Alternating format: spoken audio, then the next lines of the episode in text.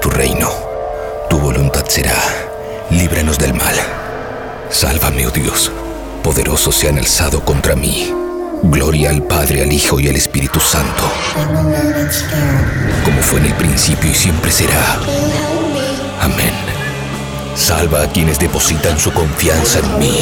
Dios mío, sé para ellos una torre fortificada frente al enemigo. Que el enemigo no tenga poder para dañarlos. Que el Señor esté con ustedes y también con nosotros. Oremos, oh Dios sagrado, Padre Todopoderoso, eterno Padre de nuestro Señor Jesucristo. Él quien envió a su único Hijo para aplastar al mentiroso. Pediré tu ayuda para alejarnos de su ruina y de las garras del demonio. Infunde terror a la bestia. Yo te expulso, maldito espíritu, en nombre de nuestro Señor Jesucristo. Al demonio con el diablo. Puro heavy metal.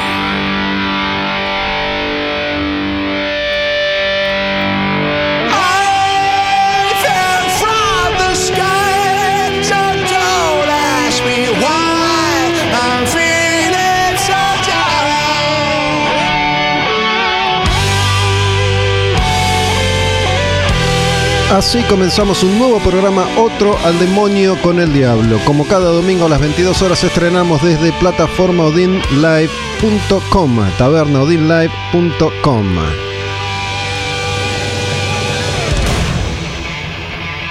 Como les anticipé la última vez, cerramos ese extenso, extensísimo informe 1980-1990. Hemos repasado todas las canciones y todos los discos de esa etapa. Y a partir de hoy, en cada programa vamos a incluir algo de la música nueva.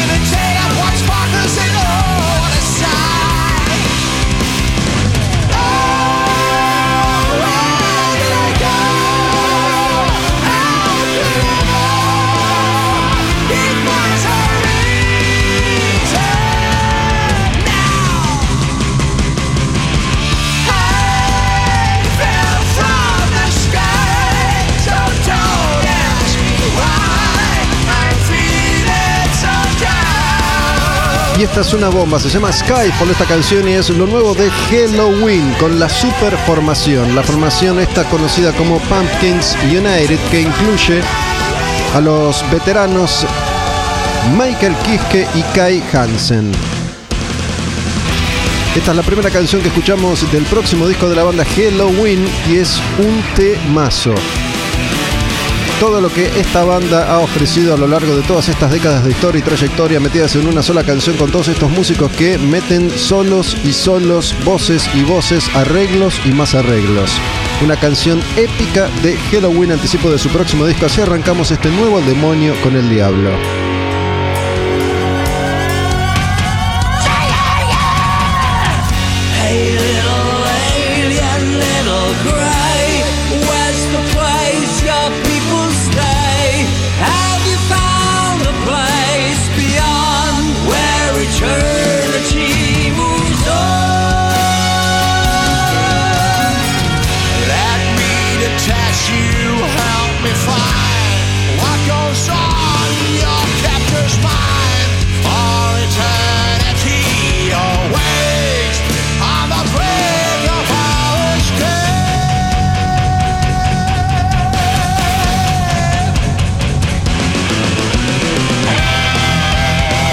La verdad es que esta es una demostración de calidad y también de alguna manera de hermandad.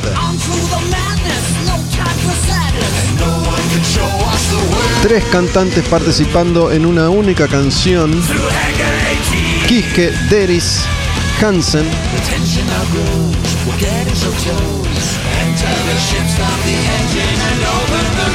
y de alguna manera con este próximo disco Halloween lo que hace es unir toda su propia historia en un proyecto único.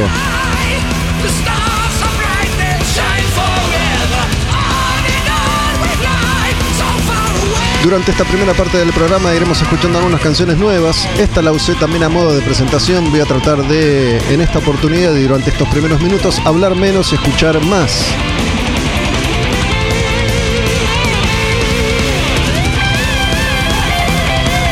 Vamos a tener entrevista y por primera vez desde que arranqué este programa hace más de un año atrás, no va a venir un músico. Hoy va a estar conversando conmigo alguien que ha recorrido este camino, el camino del heavy metal, como lo he hecho yo a lo largo de todos estos años, desde el trabajo, entre otras cosas, en los medios. Invité hoy a charlar conmigo un poco sobre historia y heavy metal a César Fuentes Rodríguez. César fue uno de los fundadores de aquella legendaria revista de metal de Argentina llamada Madhouse. Y fue él quien me dio la primera oportunidad en esto de trabajar o de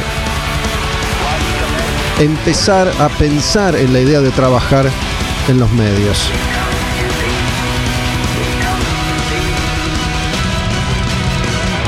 Por primera vez en siglos, te diría, voy a estar conversando con César en este programa. Me pareció una idea interesante y simpática que seguramente aquellos que han vivido todas estas épocas van a disfrutar.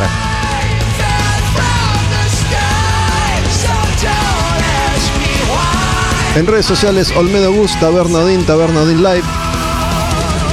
Estoy acá grabando como cada semana en la Tabernadín Palermo, Honduras y Tames en este espacio, en esta plataforma dedicada también a la difusión del heavy metal.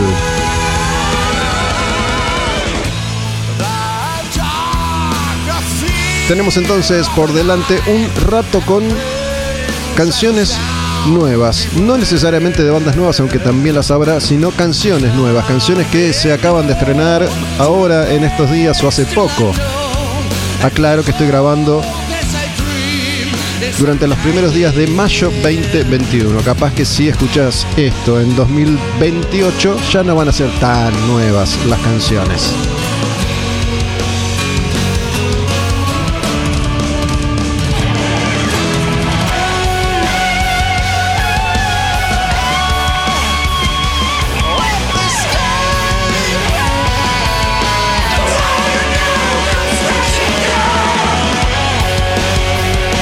Miren el video de esta canción, está muy bueno también.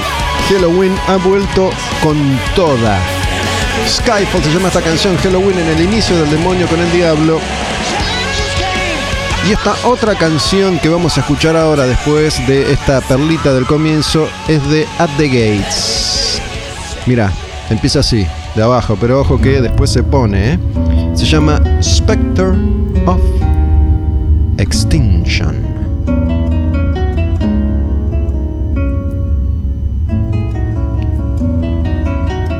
Este es el primer corte de su próximo disco, The Nightmare of Being. La pesadilla de ser se va a llamar el próximo álbum de esta legendaria banda de death metal de Suecia, At the Gates. Y este tema nuevo, Spectre of Extinction. El espectro de la extinción. ¿Hablará tal vez de esta etapa, de esta época que todos estamos viviendo en el mundo? Empezamos con lo nuevo de Halloween. Esto es lo nuevo de At the Gates. Estrenos en el demonio con el diablo.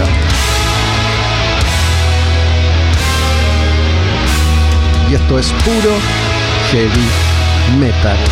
Empieza así, pero ojo, porque continúa acelerando un poco en un rato, ¿eh? Mira.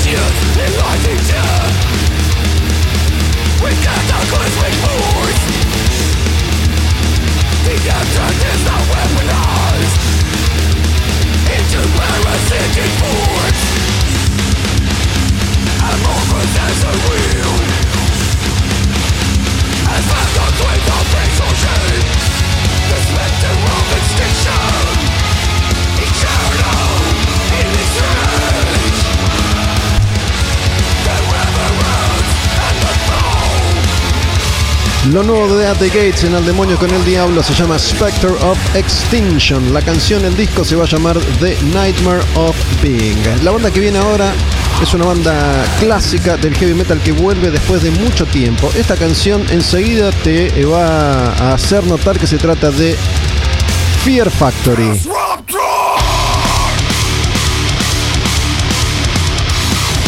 Disruptor, adelanto de lo nuevo de Fear Factory. El sonido clásico de la banda que en los 90 te dejó cosas como The Manufacturer.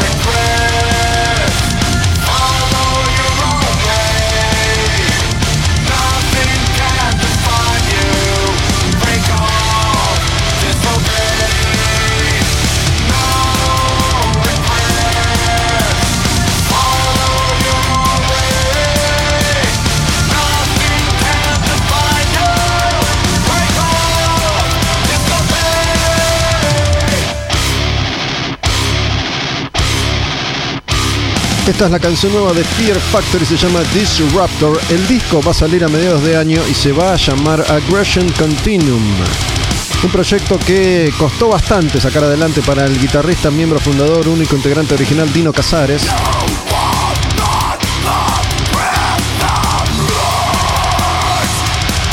El último disco de la banda hasta el momento es Genexus del año 2015 y durante todo este tiempo Fear Factory tuvo que atravesar una serie de inconvenientes legales primero. Integrantes y ex integrantes del grupo se disputaron el nombre de la banda. Y hace unos meses surgió un inconveniente con el cantante Barton Sibel, el cantante histórico de Fear Factory, que después de grabar estas canciones se fue de la banda para anunciar una vez más que jamás, jamás regresará. Sin embargo, el disco va a salir con la voz de Barton Sibel y Dino Casares va a anunciar próximamente quién será su reemplazante. En Al Demonio con el Diablo escuchamos lo nuevo de Fear Factory, Disruptor.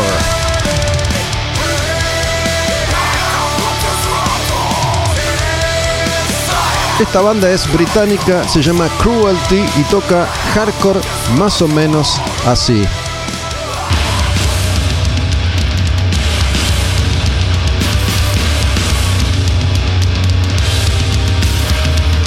Cruelty, crueldad.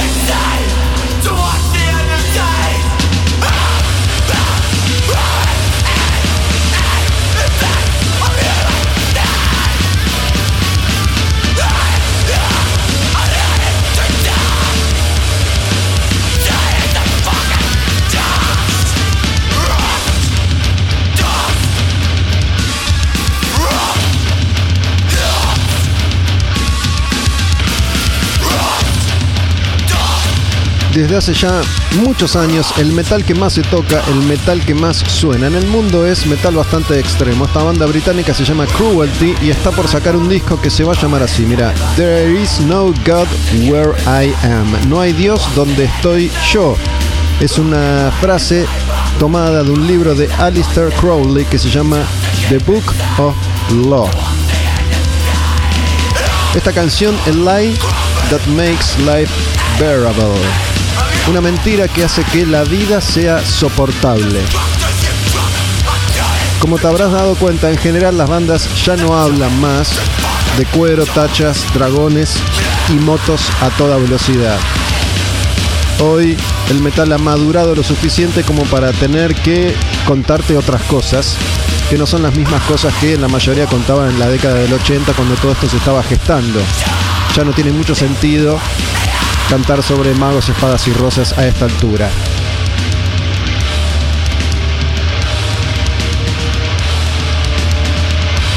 Estamos escuchando canciones nuevas en este inicio de Al Demonio con el Diablo, estrenando como cada domingo en la plataforma tabernaodinlive.com. Escuchamos ya a Halloween at the Gates, Fear Factory. Esto se llama Cruelty.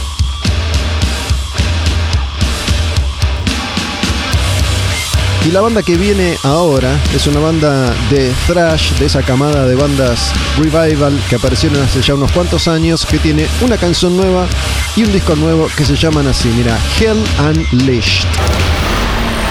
Evil.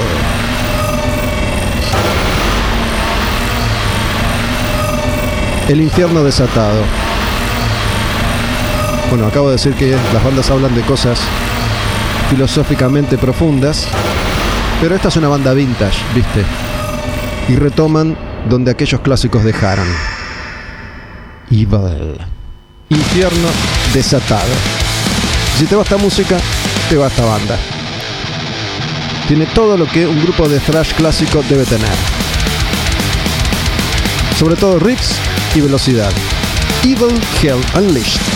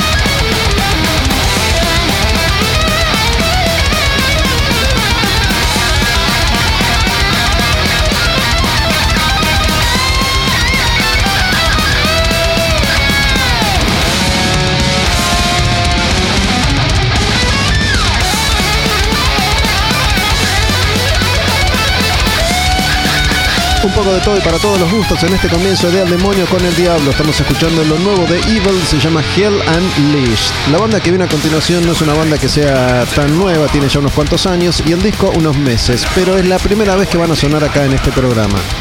Es una banda británica también y están dentro de eso que se fue para no irse nunca.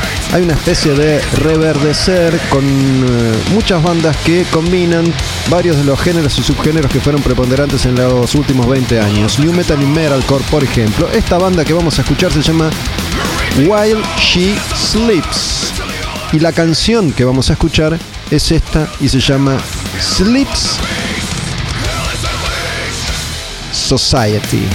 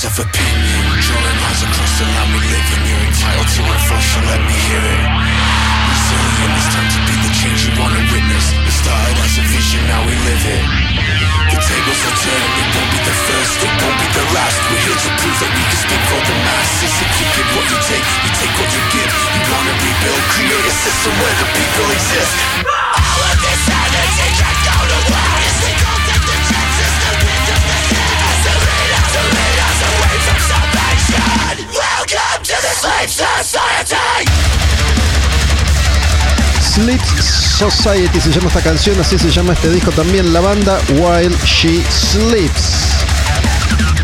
Un poco de lo que está pasando en el universo global, total, planetario del heavy metal. Si escuchás Cada Demonio con el Diablo y escuchaste ese programa hace unos cuantos meses atrás en el que presenté bandas japonesas, te das idea de que por acá pasa un poco la cosa últimamente, esto de combinar distintos géneros en una sola canción, en una sola banda, en un solo disco. La banda que viene ahora, la banda que sigue, la canción que continúa en este repaso por temas nuevos en El Demonio con el Diablo, se llama Tetrarch.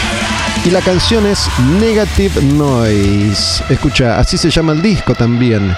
Una banda americana, en este caso, Tetrarch.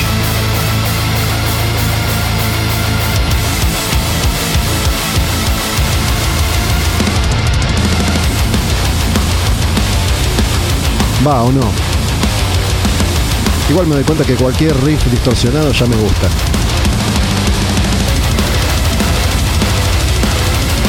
Algunos arreglitos ahí, algunos intentos de electrónica en las canciones de estas bandas que estamos escuchando en El Demonio con el Diablo.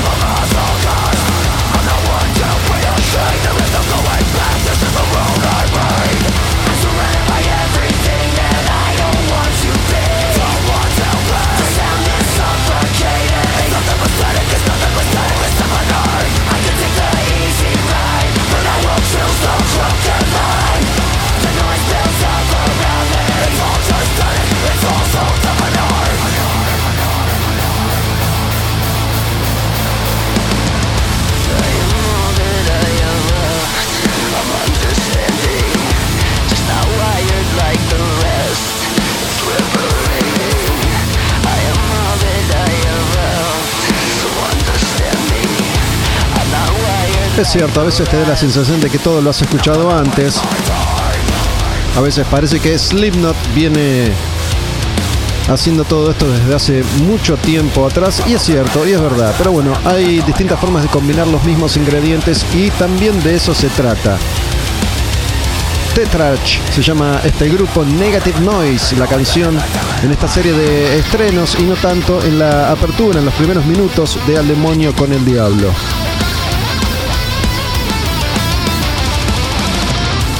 La canción que viene ahora es una canción nueva también de un próximo disco de esta banda ya veterana. La banda se llama Atreyu. El disco se va a llamar Baptize.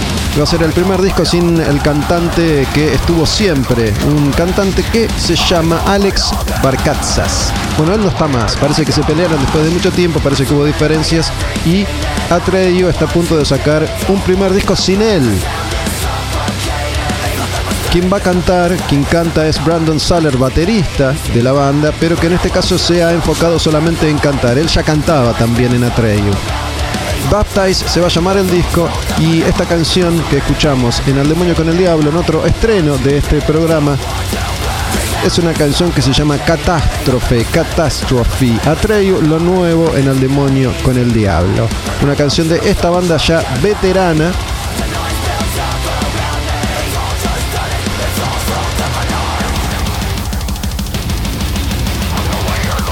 Y esta canción se llama Catastrophe. Atreyu en Al Demonio con el Diablo. En un ratito estoy charlando con César, César Fuentes Rodríguez. ¿De qué hablaremos? No lo sé. ¿Recordaremos viejos tiempos? Capaz.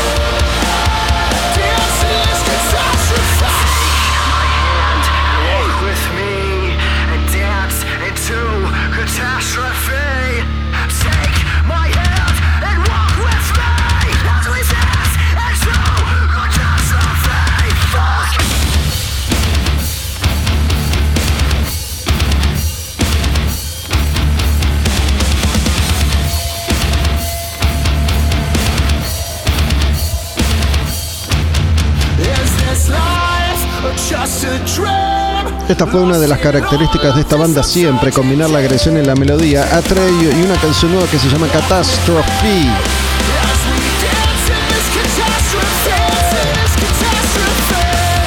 Para el final del programa hoy, como les había anticipado también, vamos a tener algo de viejo, viejo heavy metal argentino. Esas perlas de los 80 que en muchos casos han quedado en el olvido. Eso más adelante. Ahora, otra canción nueva de una banda que se llama Oceans. En esta canción participa Andy Dorner de Caliban y se llama We Are Not Okay.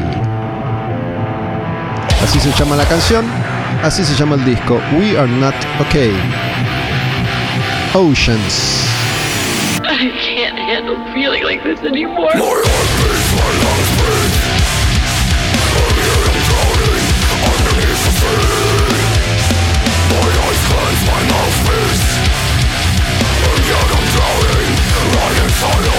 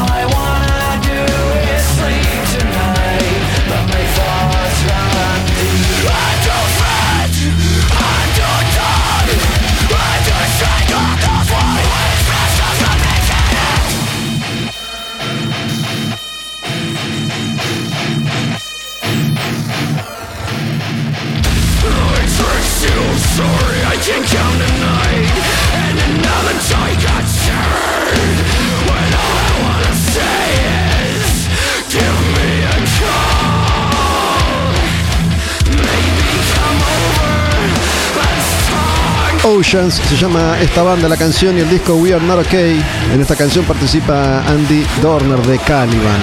Vamos a escuchar a continuación a una banda que en la línea de Evil toca thrash vintage, thrash metal clásico. Se llaman Gamma Bomb. La canción es Miami Super Cups. Esta canción tiene un tiempo, pero mm, es una canción basada en una película de Bud Spencer y Terence Hill, una película que se llama Dos super policías en Miami. Miami Super Cops quiere decir eso, super policías de Miami. Estas películas las daban cuando yo era chiquito y en los cines de barrio que todavía existían y no eran iglesias, te daban dos películas, una Descanso y otra. Son comedias, comedias de acción que cuando yo era chico eran muy populares. Miami Super Cops, lo nuevo de Gamma Bomb.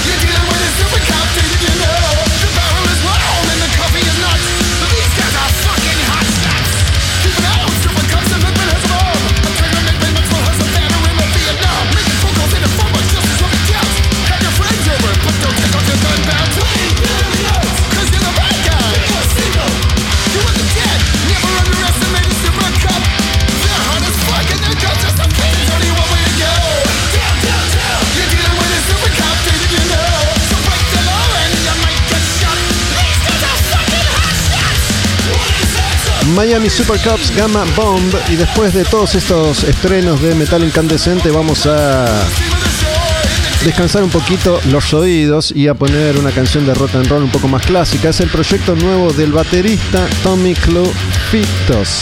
Pará, Tommy Clufitos, exactamente. Baterista de Ozzy, de Sabbath, de Daisies, tocó con muchas bandas, ha tocado en muchos discos, es un eh, baterista muy buscado y trata a su manera de volver al viejo y querido clásico rock and roll, al viejo hard rock de los 70 con ese espíritu, con esa impronta, con esa imagen, videos muy divertidos. Parece una canción de un disco de Aerosmith de los 70 con un poco de Lizzy metido por ahí. Canciones de rock and roll para pasarla bien. Tommy Tommy desea entonces que esto de alguna manera vuelva a ser relevante en esta época en la que ese tipo de rock and roll ha quedado o en el olvido como un recuerdo o como algo vintage, nostálgico y que tiene que ver con cierta visión romántica de la vida. Bueno, algo de eso hay también. La imagen parece mm, sacada de una película de los 70 de motoqueros, rebeldes y rockeros. Y así cerramos esta primera parte, estos estrenos con un poco de rock and roll. Lo nuevo en Al Demonio con el Diablo. La banda se llama Tommy's Rock Trip. Esta canción, Got to Play Sign Rock and Roll. Canta él, pero canta sobre todo Eric Dover. ¿Quién es Eric Dover? Fue cantante de Slash's Snake Pit hace mucho tiempo atrás.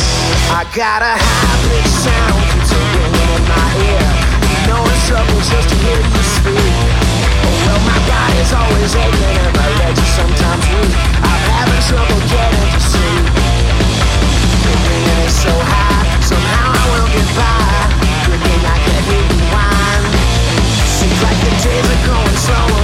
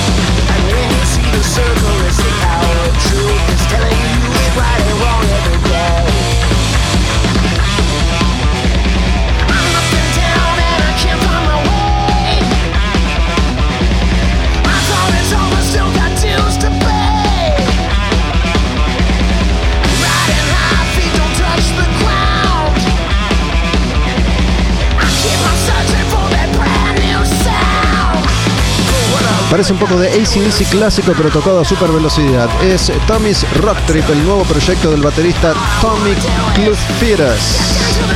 Baterista de Ozzy de Sabbath, de los Dead Daisies, que en este proyecto intenta devolverle un poco aquel viejo espíritu a aquel cansado y gastado rock and roll. Los videos están muy bien, son muy divertidos. La típica historia de la banda que va en una van a recorrer los bares y las ciudades, siempre de gira, siempre pasándola bien. Got to play some rock and roll se llama esta canción y hemos escuchado en esta primera parte del programa canciones nuevas de Halloween, the Gates, Fear Factory, Cruelty, Evil, While She Sleeps, Tetrarch, Atreyu, Oceans, Gamma Bomb y esta es la última. Voy a estar charlando en un ratito con César Fuentes Rodríguez y para el final del programa un poco de heavy clásico argentino de los 80. De esas pocas bandas que lograron sacar un disco en esa década, que no son más de 10. Bueno, vamos a escuchar a algunas. Redes sociales Olmedo Gus, Taberna Odin Live, Taberna Odin. Todos los contenidos disponibles en Spotify y ahora ya están rotulados, catalogados. Ya pueden ir y buscar qué programa quieren escuchar. Ahí está toda la información. Desde el primero hasta el último te digo quién es el entrevistado, qué informe hay, qué discos repasamos, qué contenidos tenemos disponibles en estos podcasts que encontrás en Spotify buscando al demonio con el diablo o Taberna Odin Live. Tommy's Rock Trip, esta última canción, Got to Play Some Rock and Roll.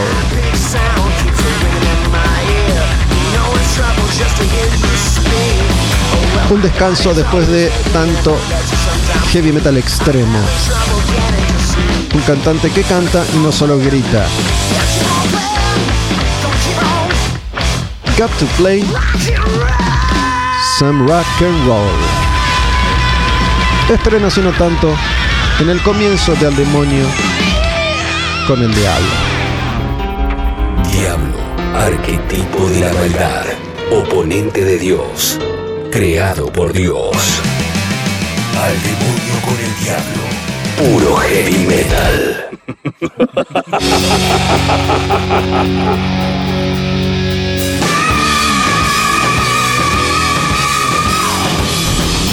Seguimos en Al Demonio con el Diablo y les había anticipado que hoy iba a tener al primer invitado que no es músico, creo, pero que no ha grabado música, creo, en la historia de año y pico de este programa que estrenamos cada domingo 22 horas en la plataforma tabernaodinlive.com y que está disponible también en Spotify.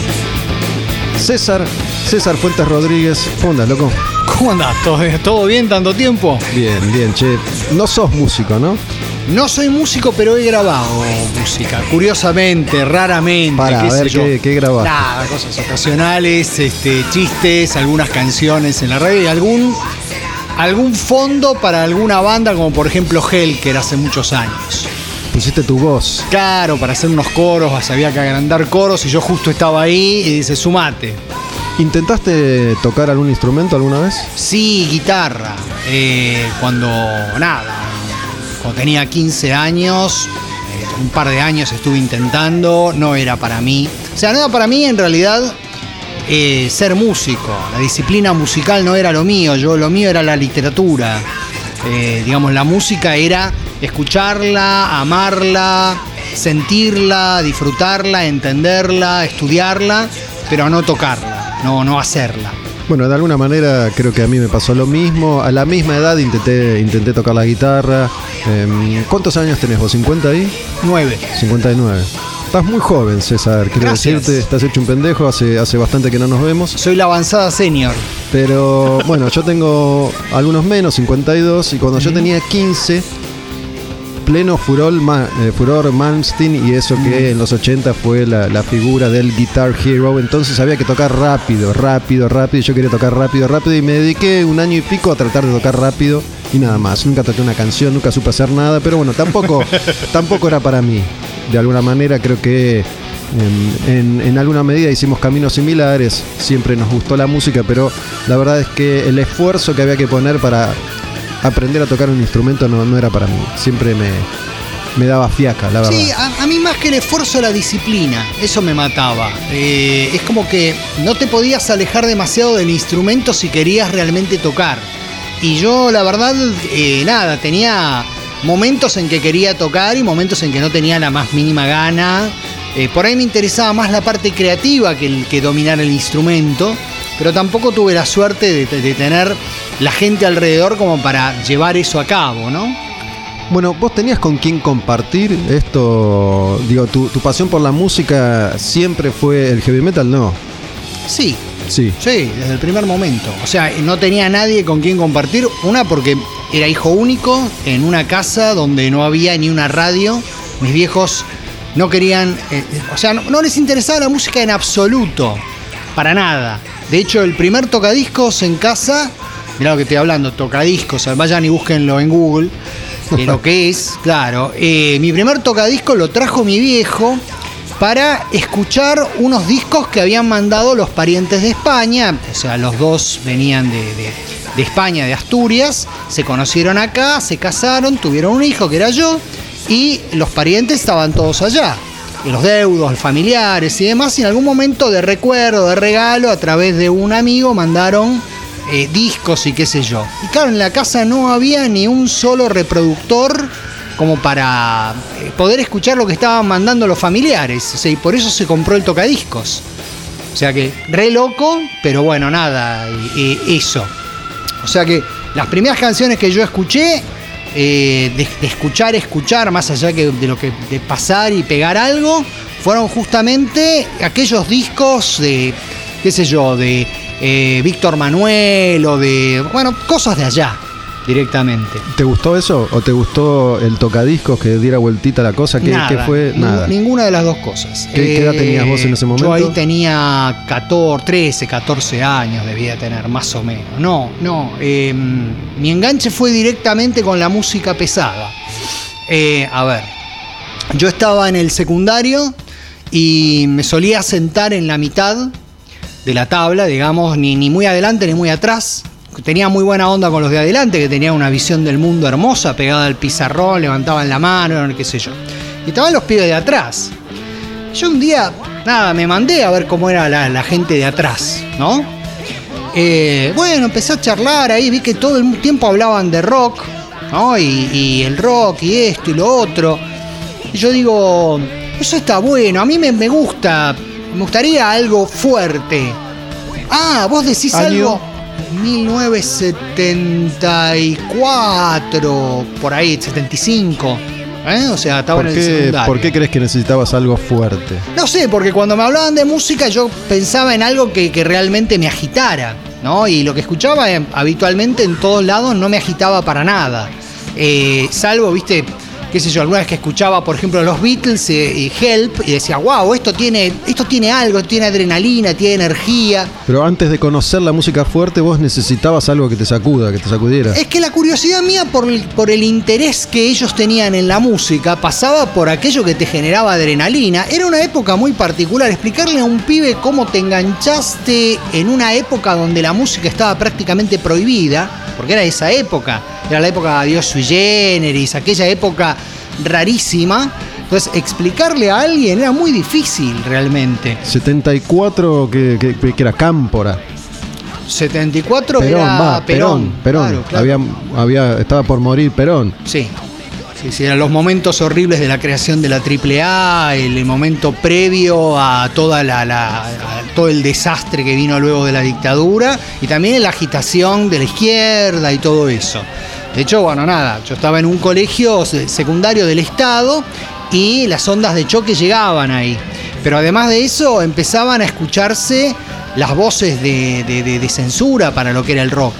O sea, no era un momento de libertad. Yo no recuerdo a nadie que, que viviera eh, durante el tercer gobierno de Perón.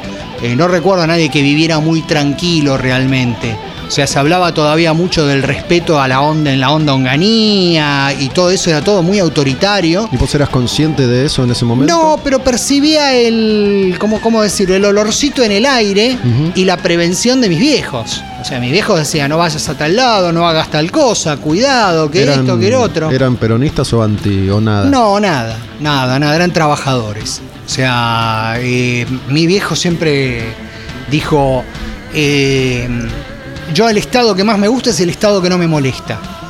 Y eso para mí siempre fue eh, súper interesante porque él nunca le pidió nada a nadie. Es más, eh, creo que se murió sin saber lo que era un plan social en realidad.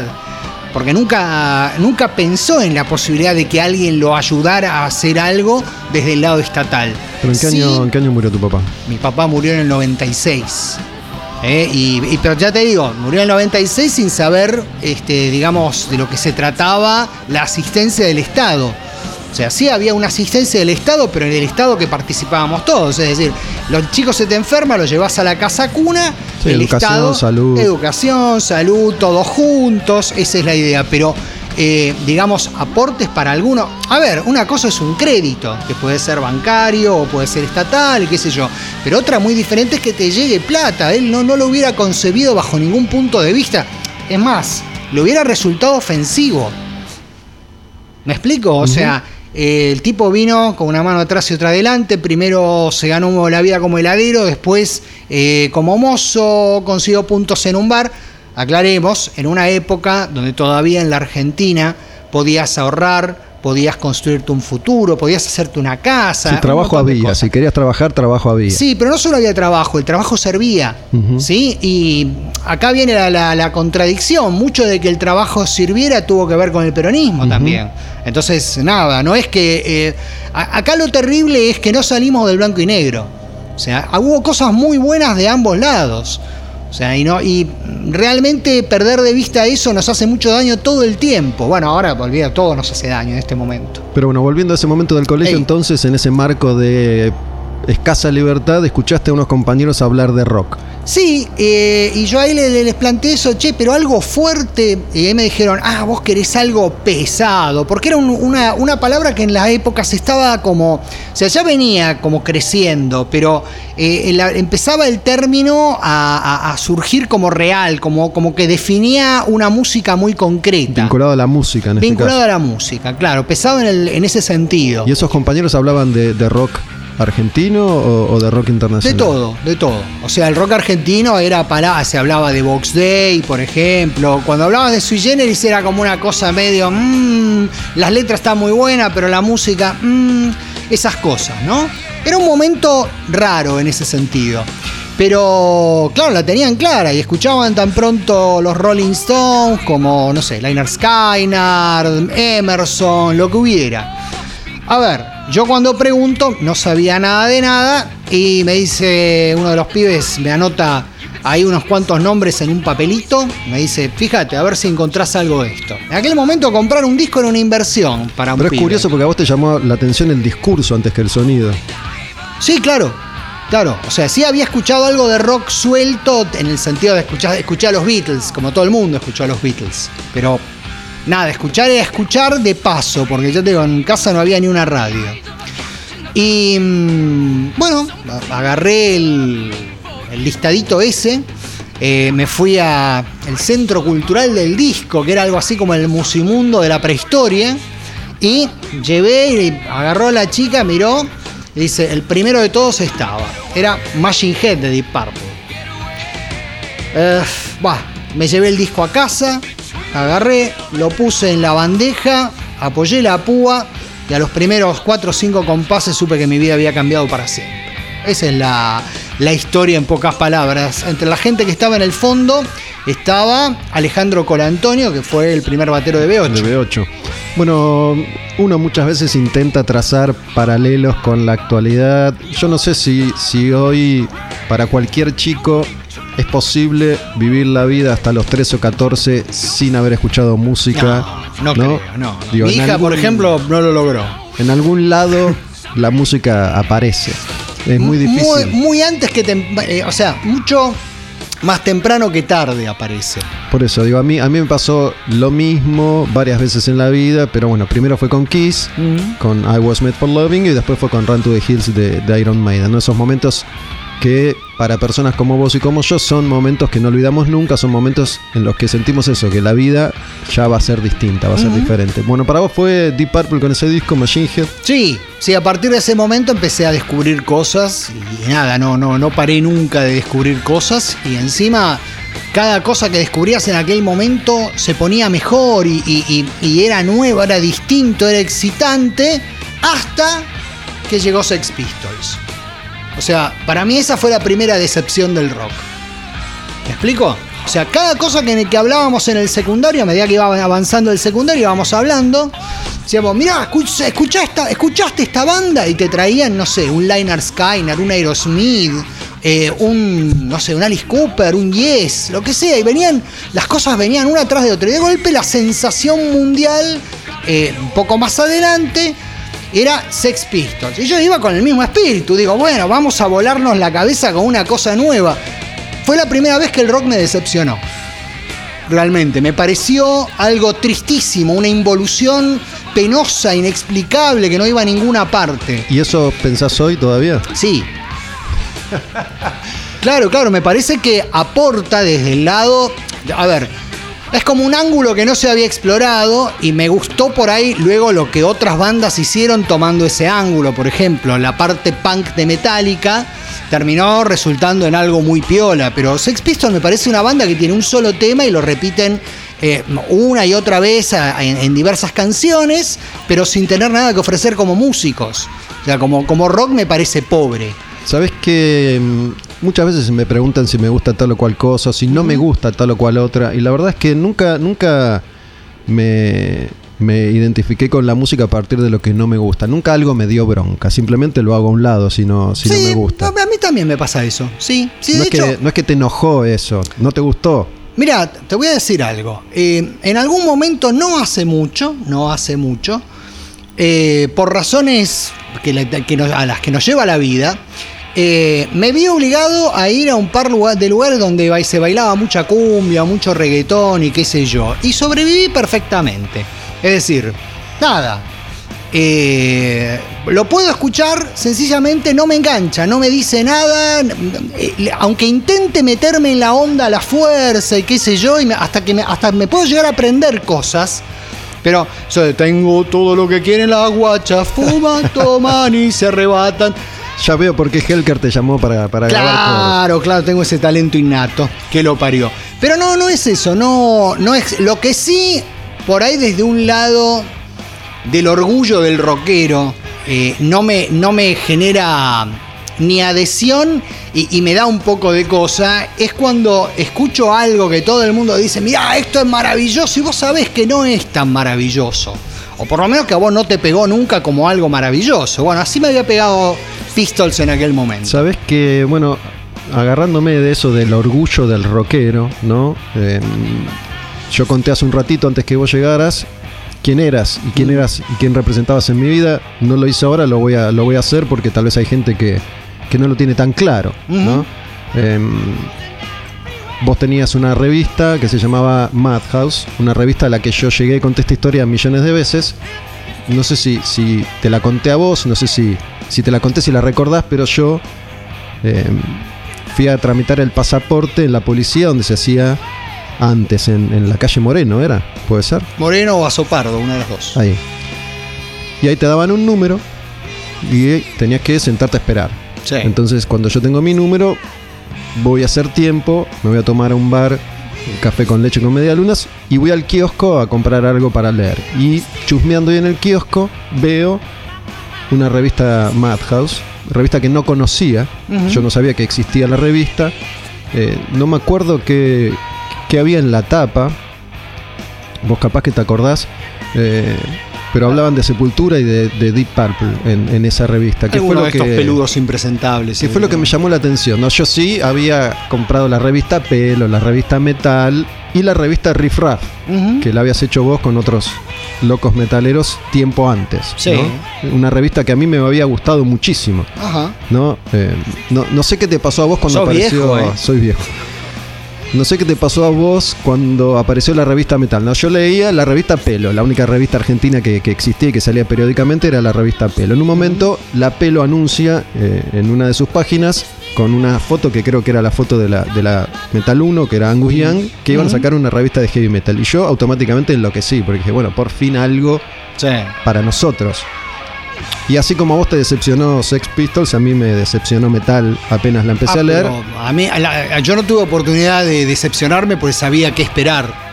O sea, a ver, cuando salió, o sea, si la pregunta tuya era qué, qué pensaba yo cuando salió Metal, yo, a ver, en cierto modo era un privilegiado porque estaba muy avanzado con respecto a otras cosas y leía revistas extranjeras para entonces. Entonces, cuando Editorial Magendra dice que va a sacar una versión eh, metalera de la pelo, digamos así, y yo me imaginé que iba a ser el, típico refrito de gacetilla, la, típica, la típica falta de compromiso, la de poner a cualquiera que escriba. De hecho, habían puesto eh, a un pibe escribiendo con- y, que escribía en la pelo, pero acá escribía con un seudónimo, pues le- seguramente le daba vergüenza que le dijeran que era metalero, firmaba creo que como Christian Kronblanc o algo así. Eh, y nada, a, mí la pelo yo sabía que iba a ser un, un bluff, en definitiva. Me pareció interesante el hecho de que hubiera una revista acá y el hecho de que la revista de acá pudieran además hablar algo de la escena nacional de aquel entonces que estaba completamente huérfana. Que eso sí lo podemos mencionar sin problemas. O sea, no había una sola publicación que se ocupara de las bandas que tocaban en la Argentina metal. Bueno, yo no me acuerdo en qué año empezó a salir Metal, pero era, era 83, 84, Sí, una cosa sí. así, ¿no? Cuando yo recién estaba empezando a, a escuchar heavy metal y, y era más pendejo y no tenía la información que vos ya manejabas. Entonces había. Me había sentido esperanzado por, Sí, por la aparición de esa revista, que al menos era una revista y que al menos tenía algo de metal, ¿no? Claro, Porque, claro, claro, digo, totalmente. nosotros, o por lo menos yo tenía que buscar información a veces en, en un epígrafe de una foto de una revista perdida por ahí, y esa era la toda información. No, eso, eso lo explicás a los pibes y te miran y dicen, ¿y por qué no te fijaste en el celular? ¿Por qué no, no googleaste? A ver, no era ese tipo de época, créeme. Es más, eh, una vuelta tuve una discusión con un, tipo mucho más grande que yo y que me decía, lo que pasa es que la gente de tu generación no sabe cómo buscar las cosas. O sea, ¿qué es lo que no sabes? No sabes, ¿y por qué no vas a la biblioteca? Yo decía, porque esto está pasando ahora, en la biblioteca está lo que pasó hace por lo menos 10 años, porque se tienen que imprimir los libros antes de que salga. Y me miraba como diciendo, ¿qué importancia tiene lo que sale ahora? claro, a ese nivel, a ese nivel viene. O sea, en- somos parte de una generación que sufrió una incomprensión muy grande porque... Curiosamente, a diferencia de otras generaciones, nosotros sí sabíamos lo que queríamos. Ya lo habíamos escuchado y lo habíamos identificado y queríamos más información. Y no la teníamos, no había forma, no había los medios, no había el lugar, no había nada. No, por eso yo a veces cuento que yo compraba fotos, fotos que se imprimían en papel, que eran fotos que sacaban de revistas. No le sacaban una foto a la foto de la revista, claro. imprimían esas fotos, hacían varias copias y en una disquería te la vendían. Sí, ¿no? totalmente. compraba fotos de, de esa manera. Pero bueno, en, en algún momento apareció esta revista Riff Raff que evidentemente me di cuenta que estaba hecha por gente que sí sabía lo que hacía. Era, era una revista que no, no logró periodicidad nunca. ¿no? Yo me acuerdo que iba en mi bicicleta preguntando mes a mes si había salido y... ¿Cuántos números salieron? ¿10? Creo que fueron 14. Pero sí tenía información, bueno, ahora está, está sonando Motorhead y, y aparecía Motorhead, aparecía Venom, aparecía todo eso que, que difícilmente aparecía en la revista Metal y se notaba que era gente que sabía de lo que estaba hablando. Bueno, me compro esa Madhouse, voy a tomar el café con leche, empiezo a leer, me llama la atención, lo primero que me llama la atención es que tenía un par de notas hechas de primera mano, que habían hablado de verdad con los músicos, no como vos dijiste, la metal era un refrito de gacetilla y de, y de notas de revista de afuera. Entonces eso ya me, me pareció eh, revolucionaria. Estos pies estuvieron con estos músicos en Argentina. Yo estaba en ese momento de mi vida, había ido a sacar el pasaporte porque dije, bueno, qué sé yo, a ver, me voy a la mierda, a ver qué pasa. No sabía qué hacer, había estudiado publicidad y se me ocurrió mandar una carta. No sé si te acordás que yo mandé una carta Sí, a la acuerdo, revista. Escribí una carta en la que yo contaba, bueno, que me gustaba el heavy metal, que los reconocía a ustedes, un par de nombres, creo que el tuyo, el de Frank, de, de la revista Riff Raff, y que había estudiado publicidad. Me había fijado en el staff de la Madhouse que no tenían nadie de publicidad y dije, bueno, fui a la redacción que quedaba ahí en Avenida de Mayo 9 de Julio, Sí, ah, ya estábamos en la redacción, claro. ahí, que es la dirección que estaba en la revista, y no había nadie, entonces tiré mi carta en un sobre por debajo de la puerta.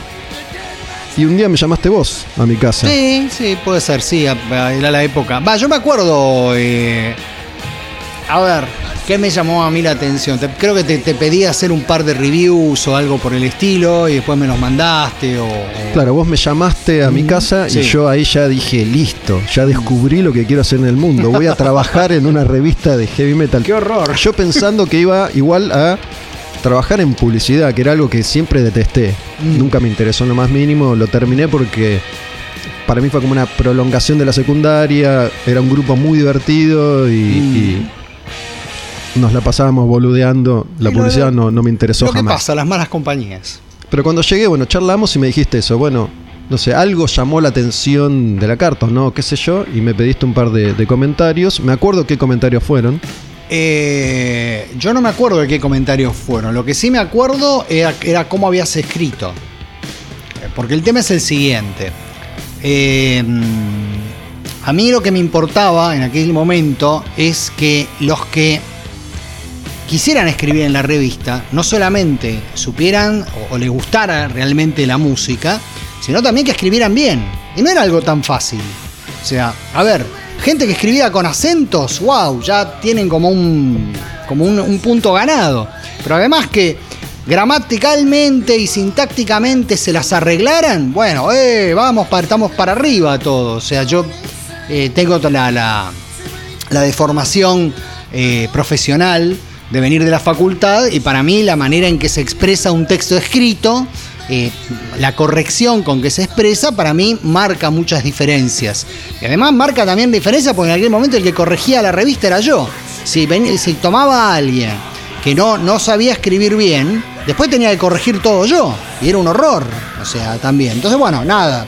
Dije, por un lado, buenísimo. Y otra cosa que me acuerdo que me había gustado es que tenías una manera de escribir audaz, en el sentido de que te animabas a hacer perífrasis eh, y ciertos juegos con la palabra, que no era lo que hacía todo el mundo.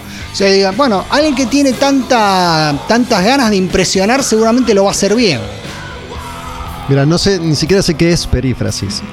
No, perífrasis es cuando querés, cuando querés decir algo acerca de un que y usas muchas palabras para decirlo, Ah, o sea, das como un rodeo, pero ese rodeo es útil porque explica la palabra que querés decir. Ok.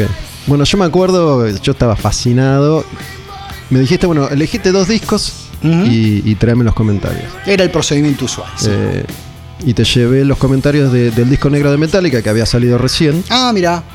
Y de Sos viejo, la puta madre, qué cosa terrible. ¿Cuántos El, tenés el disco, yo soy 59, pero Bueno. yo soy un pibe comparado, claro. este ¿Qué es Metallica? recién había salido el disco de Metallica, esto es en el año 91 Sí.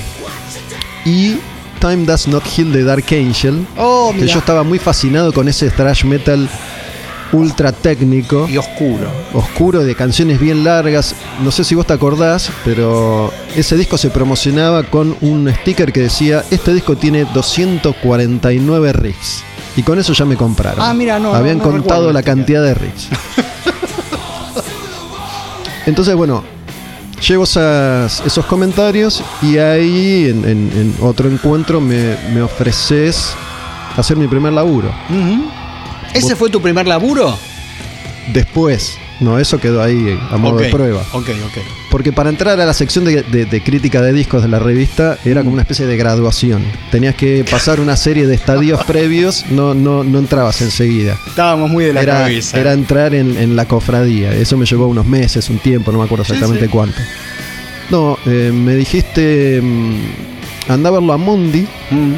Que era un nombre que yo ya tenía también por, por su vínculo con Riff, sobre todo, y eso para mí también fue fascinante. Voy a ir a ver a Mundi. A Mundi Claro. es Mundi Epifanio, que manejaba Halley en ese momento. Sí, manager de Riff, y Violadores, después Ataque. Ahora viviendo en España.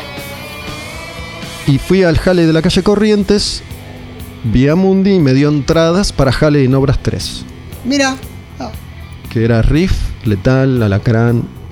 Y esa fue mi, mi primera crónica aquel super show. en la, en la revista Madhouse y bueno, así, así empecé. Y mm, yendo a esto de la forma de escribir, es, es verdad que, que yo quería, que estaba muy entusiasmado y que quería impresionar. Me acuerdo que yo escribía con diccionarios al lado y tenía mi viejo unos diccionarios de, de sinónimos y antónimos. Es la manera de escribir, además. Y- ¿eh? O sea, para eso, yo- para cualquiera que, que- que- que esté escuchando y que dice, no, no, porque si no sos muy pretencioso y qué sé yo. Mira, si cuando sos pendejo no sos pretencioso, para escribir no, no, no te molestes en, en- en- en empezar siquiera. Yo ce- celebro muchas cosas de, de- de esa revista que fue tan, tan importante para, para tantos, en un momento muy particular, ¿no? Porque más allá de, de las idas y venidas de la Argentina permanentes y constantes, ese fue un ciclo interesante para estar haciendo eso en ese momento cuando el país abría sus puertas por primera vez en su historia a bandas internacionales Sí. que venían a tocar y estaba pasando de todo en ese momento. De todo, todo lo que podía pasar y no volvió a pasar nunca más, pasó en ese momento. No de esa manera porque era entonces una novedad absoluta. Hoy si viene, esperemos que vuelva a tocar cualquiera, ya sabemos que eso pasa, que sucede, Claro, estamos acostumbrados. claro. Pero en ese momento era todo una primera vez. Sí, sí. Y empiezo a hacer ese laburo y mm, la verdad es que todo lo que yo escribía me lo publicaban. Esto puede hablar bien de mí o mal de ustedes, no sé, porque digo, a veces escribía... No, no, habla, habla bien de vos porque realmente era solvente escribiendo. O sea, estaba muy bien. Eh, o sea, yo podía estar de acuerdo o no con cosas que pusieras, pero también es una cuestión de no olvidar de que el, eh, que el crítico tiene una presentación subjetiva de las cosas. ¿Sí? Entonces, como la presentación es subjetiva y va firmada la nota, bueno, se hace cargo el que escribe. Pero después no, escribías, escribías muy bien y estaban las notas estaban muy bien en línea Yo sí me acuerdo que quería, quería mejorar, ¿no? Entonces buscaba formas y nuevas maneras de, de- de contar. Sí, de hecho después dejaste el rebusque. Al principio era un poco rebuscado, hacías esas perífrasis que digo yo. Después las fuiste abandonando pues ya estabas con más confianza y todo, todo eso se percibe, obvio. Y me acuerdo, no me acuerdo qué dice, pero me acuerdo que me, me mandaron a cubrir Hermética en cemento, que también para mí fue un momento revelador, porque no, no había visto nunca en vivo a, a Hermética y esa experiencia fue inolvidable, ¿no? Lo que pasaba con esa banda Hermética. en ese momento. Sí. en un lugar como ese, fue la energía que vibraba en el Sí, lugar. sí, sí, más, ¿no? totalmente. No, Entonces no, yo intenté una cosa muy, muy pretenciosa y grandilocuente, usando empero. Me acuerdo que usaba empero. Tratando de, de- de unir el comentario del show con los nombres de las canciones de, de Hermética. Digo que era como una idea. Digo, después el resultado, qué sé yo. Eh, pero era una idea. Era, era buscar distintas formas de, hacer las cosas. Y algo que, que a mí me costó mucho tiempo también terminar de, de entender que tenía que ver con esta con este ímpetu y con lo nuevo y con las ganas de destacarme pero yo sentía que había que decir la verdad tu verdad mi verdad y eso me generó un montón de inconvenientes con un montón de bandas y un montón de artistas Como a todos los que estábamos en Madhouse en aquella época, que éramos. A ver. Yo, como responsable de la revista en muchos aspectos, a mí todo me repercutía después. O sea, yo iba a cualquier lado y me decían y todo, pero yo también estaba a favor de eso. Claro, la, la- la cuestión era hablar, hablar la posta. O sea, uno dice, y pero así estás haciéndole daño a la escena. No, al contrario. O sea, la escena se tiene que valer por sí misma. Si un comentario bueno o malo eh, hace que dependa de ello tu futuro, quiere decir que tu futuro no vale gran cosa. O sea, la idea es que hablemos de las cosas como son. Y en aquel momento, algunos me decían, y pero vos, vos al final, ¿no- ¿estás con las bandas o no estás con las bandas? No, no estoy con las bandas, yo estoy con el público. Yo quiero que si voy a leer una revista y yo soy público, me digan, guarda que esto es una mierda, o guarda que esto no, no, no sé si te va a gustar, mirá que esto no, para mí no está bien hecho, no está bien tocado, esto, lo otro. O sea, para mí la complicidad era con, el, con la gente, con el, con el, llamémosle horriblemente, el consumidor. Pero no, no con las bandas. Las bandas estaban ahí para tratar de salir y despegar. Y muchas de las que, de las que despegaron, despegaron no por los comentarios de las revistas, sino por su propia tenacidad y, talento. La verdad que sí, la verdad que en ese sentido la, la experiencia de, de la revista fue, fue formidable porque se notaba eso, digo, todos, todos apasionados por eso que hacíamos, cada uno tratando de imponer su, su punto de vista. Y volviendo al orgullo al que hiciste referencia hace un rato, eh, después empezaron a armar bandos ¿no? dentro de, de- de la revista. Y mm, creo que, digo, la verdad, antes que vos llegaras, me preguntaba, ¿cuándo fue la última vez que vos y yo sostuvimos una conversación en estos términos? No, hace mucho, hace mucho. Yo además eh, tuve como un... Para, para mí lo de Madhouse fue terrible en el sentido de que empezó como una revista de amigos y, y, eh, después se fue transformando en algo muy oscuro y muy problemático y eh, dentro de la revista yo tenía como un montón de frentes que me costaba mucho sostener y sin duda tomé algunas muy malas decisiones. O sea, sigo tomando malas decisiones a esta altura, ¿eh? O sea, tenerlo en cuenta. Pero en algún momento perdí de vista que la comunicación era muy importante. O sea, ese es el Entre tema. nosotros. Entre nosotros, claro. Eh, yo tendría que haber tenido más conciencia de que la comunicación era importante. Pero lo que pasa es que también eh, éramos tantas puntas que la, la- comunicación era muy difícil en ese momento. No lo digo solamente dentro de la revista, sino por lo que la revista se estaba convirtiendo. A ver, una revista totalmente independiente, autofinanciada, con un montón de problemas de cara al mundo que tenían que ver con las notas que hacías con las bandas, eh, los recitales. En algún momento eh, hubo gente que nos vino a patotear por, por escribir en una revista. O sea, a ese nivel. fue. Sí, sí, a mí me pasó, a vos te pasó, a, a A casi todos todos nos pasó, Y, y- y tengo la, la- no sé, eh, el orgullo de decir que me chupó un huevo. O sea, no me, no me hizo mella desde ese lado. ¿Sí? O sea, si yo seguí haciendo lo que me gustaba, seguí pensando que, que estaba bien, seguí para adelante. Ahora, errores tácticos cometí infinidad y probablemente si los volviera a hacer hoy en día, cometería, no sé si los mismos, pero cometería otros seguro. Bueno, algo que, que yo valoré mucho en su momento y lo, lo recuerdo con mucho cariño es que uno de esos inconvenientes yo lo tuve con Logos. Una vez fui con Mm. Frank a hacer una nota con Logos, nunca había hecho nada con Logos ni había escrito nada de, de Logos, que era la banda de, de Beto Samarví, de ex B8. Y nos habían citado en, en la sala, creo. Llegamos antes que ellos y cuando entran, Beto abre la puerta, así lo recuerdo yo, y me dice, yo con vos no voy a hablar, anda a escuchar Babasónicos, me dijo, porque yo había comentado el primer disco de Babasónicos Muy bien. y muy bien, y me dijo, no voy a hablar con vos, yo con él no hago la nota, así que nos fuimos y tengo que reconocer que vos dijiste, Logos no va a volver a tener una nota en esta revista hasta que la haga Gustavo. Y con el tiempo, no sé cuántos meses pasaron, yo hice una nota con, con Logos. Ahí charlaron conmigo, se sorprendieron porque se dieron cuenta que yo sí sabía de, de heavy metal. Creían que porque había escrito sobre babasónicos no tenía idea de- del heavy metal. Yo había hablado con Beto también, en, el Interin había tenido charlas con él y o sea, un día, un día, la primera de ellas muy enojado porque se me da que yo soy lechuza cascoteada, me acuerdo de la expresión que usó, ¿no? Y yo ya sé lo que pasa, porque qué sé yo. En el momento dado lo enfrenté y le dije, escúchame, Beto, vos sos un tipo razonable, eras de lo más razonable que tenía B- B8 en su momento. Eh, y le digo, vos me entendés, vos, vos mirame, ¿a vos te parece que yo eh, estaría dejando escribir en la revista a alguien que no supiera del metal y que no quisiera el metal como quiero yo? O sea, tomalo en cuenta desde ese lado. Y claro, ahí se quedó como diciendo, bueno, claro, eh, sí. O sea, a ese nivel, ¿no? O sea que por ese lado, claro. Bueno, hicimos la nota, Ujú, reamigotes, ujú. buenísima onda.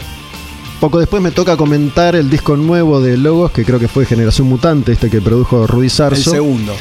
y eh, mi comentario no, no, no fue, fue no positivo. y otra vez. El disco también fue no Sí. positivo, no, y no otra fue vez, lo mejor. otra vez se enojaron conmigo. Bueno, yo sentía eso y creo que todos sentíamos eso. Pará, Mm. está todo bien, yo te aprecio, te respeto, pero a mí me parece que el disco es esto y lo voy a escribir. Eh, me, me pasó con Letal también. Ya no hay prensa así, muchachos, sé- sépanlo. eh, no existe. La prensa esa que hacía estas cosas ya no existe más. Este, cuando Letal saca Masa, tenía la lista de agradecimientos, como, como siempre tenían los discos entonces, y al final decía menos a Olmedo. Y una vez hablando de, de la, re- de la redacción, yo me acuerdo que la, la redacción tenía una puerta con un, con un vidrio eh, esfumado, ¿no? Sí. Que, que se veía la silueta, pero no la cara. Sí. Entonces yo abro la puerta y eran los letales. Me dicen, a vos te venimos a buscar. Bueno, lo bueno, lo bueno es que ya sabía. este, a ver, eh, tu error táctico también era usar el pelo corto. Ah, sí. Y te hacía reconocible. Ah, bueno. Porque estaban todos, claro, todos con el pelo largo, vos con el pelo corto. Ah, pelo corto, este careta. Ya, eh, pa, y vamos, e- ese Gustavo, claro. Pero bueno, a lo que iba es, eh, dentro de la revista, yo creo que por, por diversos factores, ¿por qué? Porque aún con las limitaciones de- de- del lugar y de la época, crece la revista y gana, gana importancia. Y después todos empezamos a, a- a querer un poco más, a, a querer crecer, y, y el ego de cada uno empieza a, a jugar también ahí. Y se arman bandos, ¿no? Yo creo que ahí había una grieta y en un lado estabas vos y en el otro lado estaba Frank. Y nosotros muchas veces quedábamos medio ahí en el medio. Yo sentía, sentía eso. Eh, si bien me sentía más cercano a, a Frank, pero por a nivel personal, digamos, tenía más feeling con él. Miguel Mora y yo nos asociamos de alguna manera con, con Frank y termina habiendo ahí un, un enfrentamiento interno que, que muchas veces partía de las diferencias entre, entre ustedes dos. Y nos empezamos a distanciar, ¿no? Al punto de que vos haces una revista nueva aparte de, de Madhouse, que es Epopeya. Sí, sí, complicado además el momento y todo. A ver, yo en aquel momento eh, no vi algo que, que algunos que estaban cerca me lo, me, lo, me lo decían a gritos prácticamente, que es que Frank no es el amigo que vos pensás que es.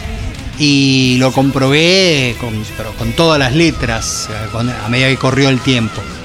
Eh, lo que pasa es que yo tenía una- un concepto eh, alto de la amistad y demás, y pensé que, del otro lado pasaba lo mismo. Eh, la primera sensación de, eso es que Frank sabía la situación de la revista, sabía que éramos independientes, sabía que cualquier cosa que pasaba la bancaba yo a nivel, a nivel guita. Eh, que, guita que a mí no me caía del cielo, sino que la- me costaba ganarla también.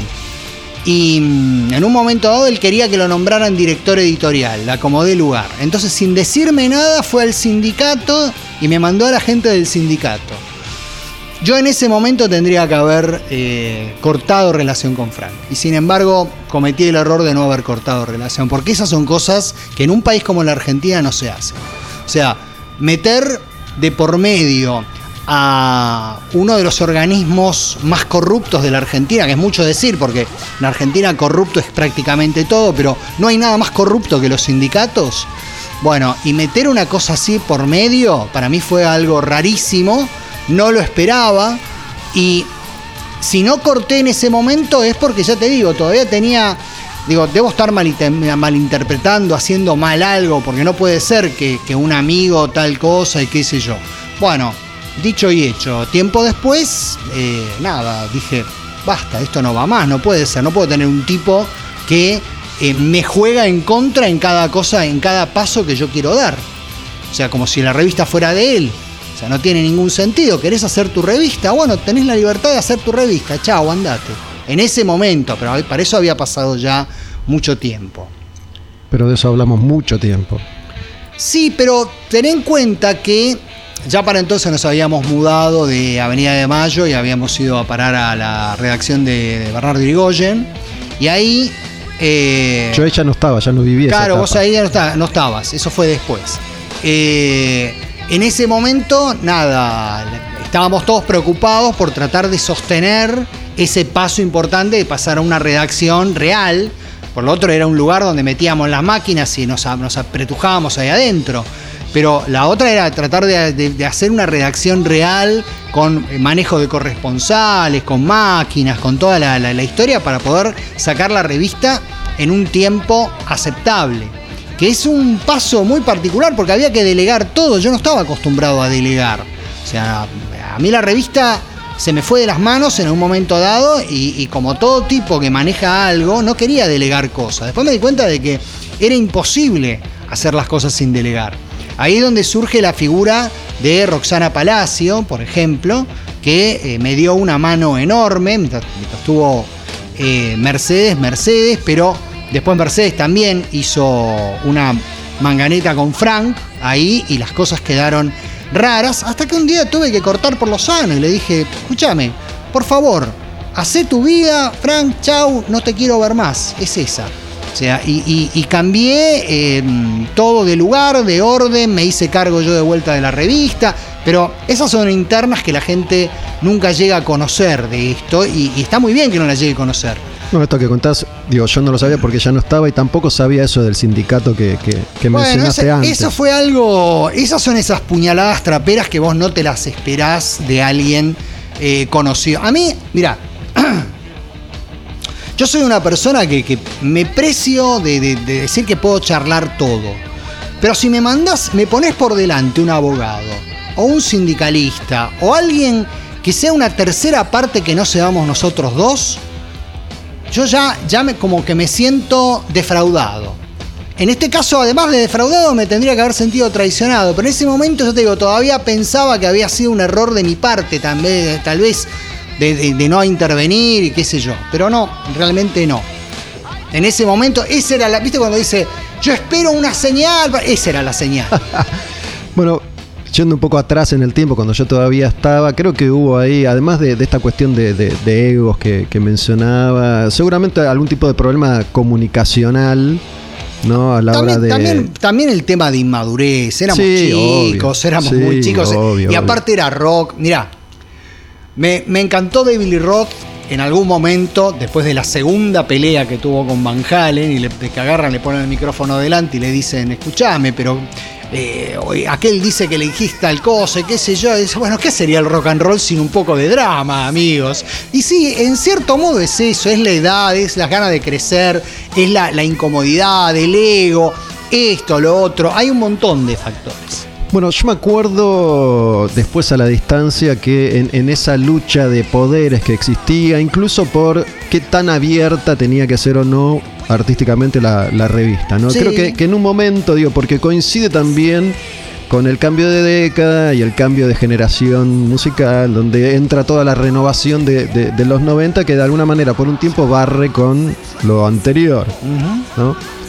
Y también pasan cosas acá en, en Argentina, ¿no? Babasónicos era parte de, de- de una renovación del rock argentino que tenía que ver con un montón de artistas que aparecían entonces y que de alguna manera el equipo Frank luchó para que fueran incluidos en la revista y yo llegué a hacerle una nota a Juana la Loca para, sí, para ahí era como, fue, eso fue como un poco demasiado. Eso fue demasiado. No, después con el tiempo me di cuenta que ya eso era, era demasiado. Pero también, ojo, tenía que ver con para esto está pasando y me parece excitante y, y vamos a contarlo. Mira, el caso específico de Babasónicos, eh, a mí no me parecía mal, porque los primeros discos de Babasónicos tenían mucho de ese sentimiento pesado, que luego se diluyó, obviamente, ¿no? O sea, cosas como Trance Zomba, por ejemplo, estaban muy bien. Entonces, lo veía. Juana la Loca ya era otra historia. De hecho, hasta jugué al fútbol con los Juana la Loca en algún momento. Pero como para incluirlos en la revista, me parecía que no. Qué sé yo.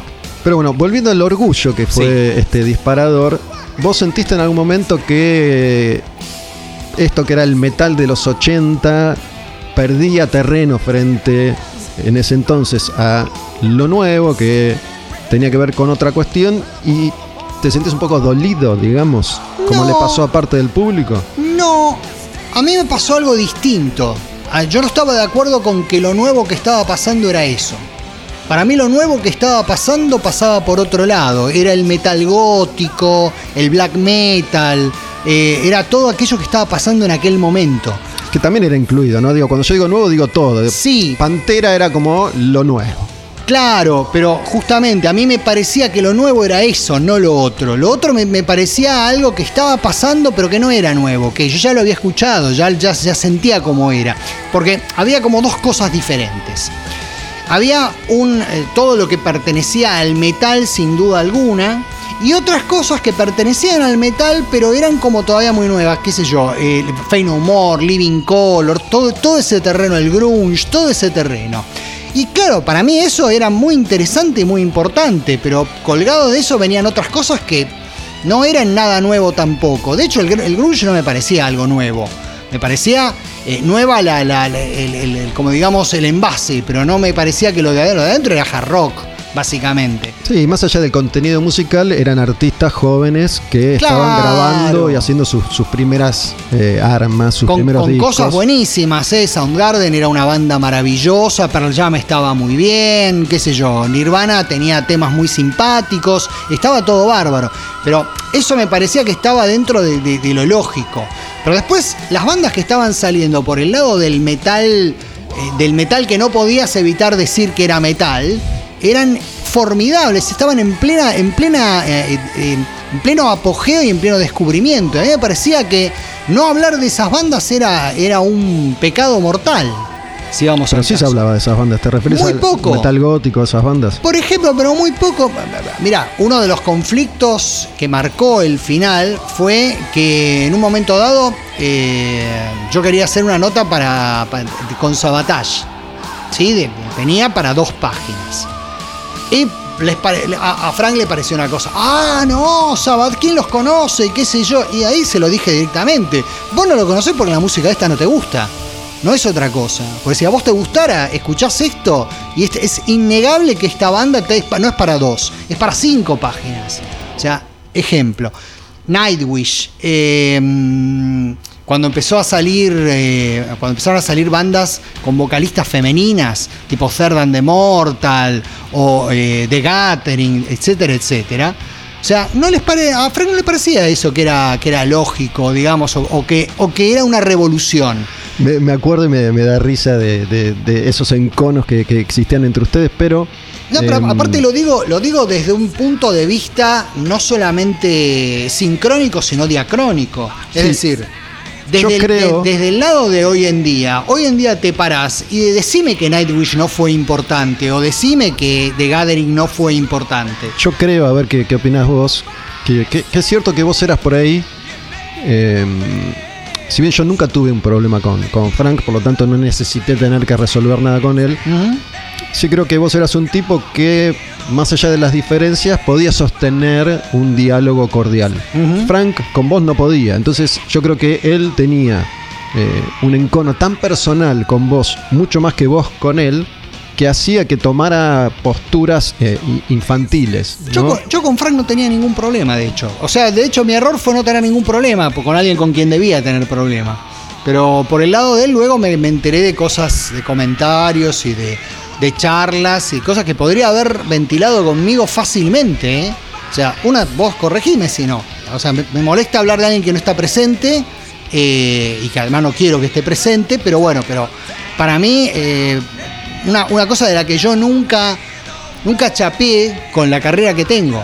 En el sentido de, yo no ando diciéndole a todo el mundo que tengo dos carreras eh, eh, como, como licenciado en letras, en filología hispánica, lo que sea. Te referís a tu carrera universitaria. Claro, y a Frank le molestaba mucho eso. Y me lo dijo mucha gente distinta. Onda, onda, claro, sí, porque el otro pues, se cree que porque es universitario, que esto, que lo otro.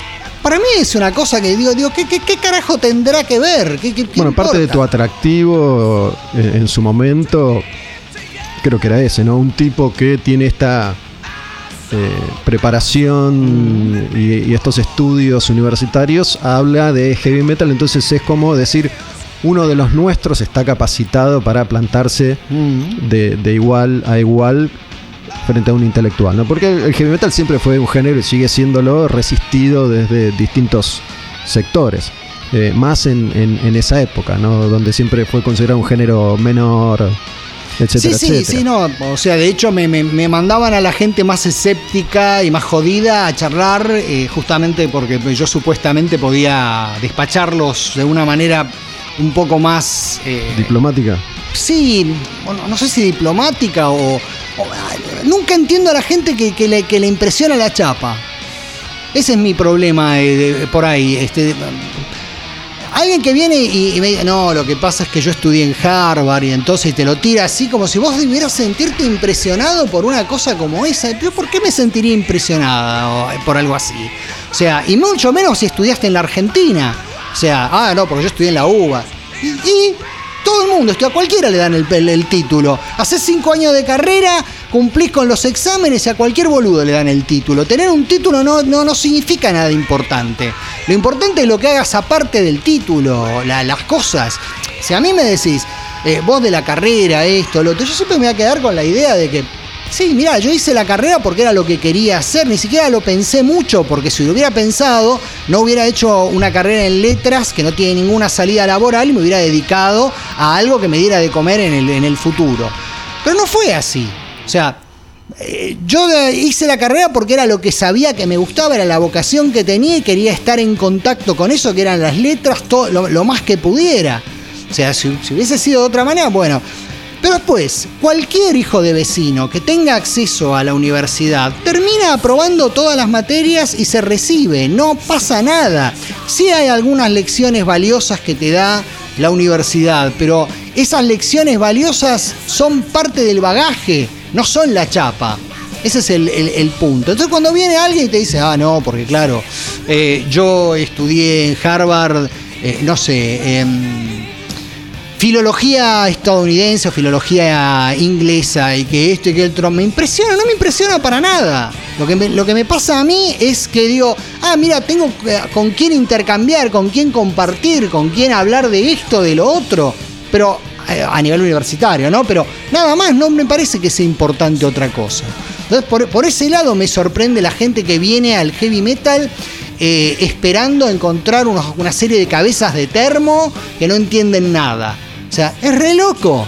O sea, si vos le decís, pero mira que acá eh, en el metal tenés eh, profesores de biología como Brett Gurevitz, el de... Bad cos- Religion. el de Bad Religion, o tenés astrofísicos como Brian Cox o como Brian May. O sea, te- gente así. O sea, ¿cuál es? Eh, ¿Te parece que una cosa no tiene nada que ver con la otra? Bueno, por ahí no tiene nada que ver con la otra. Y justamente por eso es que podemos hablar sin ningún problema. A su vez, formaba parte en ese momento al menos de, de- de cierto encanto que tenía el heavy metal a la hora de sentirte distinto, de sentirte especial. ¿no? Yo estoy acá, si bien éramos millones en todo el mundo, porque nunca fue un género que no, que no haya sido popular, Sí. te hacía sentir especial, te hacía sentir yo formo parte de esto que es mi, mi grupo de gente con la que comparto algo que no es para, para todo el mundo. Pero bueno, yo tengo un recuerdo, a ver si es el mismo que el tuyo. Hubo un momento de, de quiebre que se venía dando a medida que iba pasando el tiempo, en el que cada uno quería además ir haciendo su, su camino. Para mí fue eh, una puerta de entrada, eh, encontrar un camino que hasta ese momento no encontraba en, en mi vida. Me empiezo a vincular, empiezo a conocer gente, empiezo a conocer músicos. Y en un momento digo, bueno, capaz que me puedo dedicar a esto. Si, si, si me, me comprometo, capaz que hay una salida laboral real acá. Y mi, mi primer laburo importante fue, sí, de Clarín, ¿no? Digo, en un medio importante. Y obviamente todos soñábamos con rock and pop, ¿no? Digo, rock and pop era el medio de rock más importante del país en ese momento, el único que había popular, masivo, grande.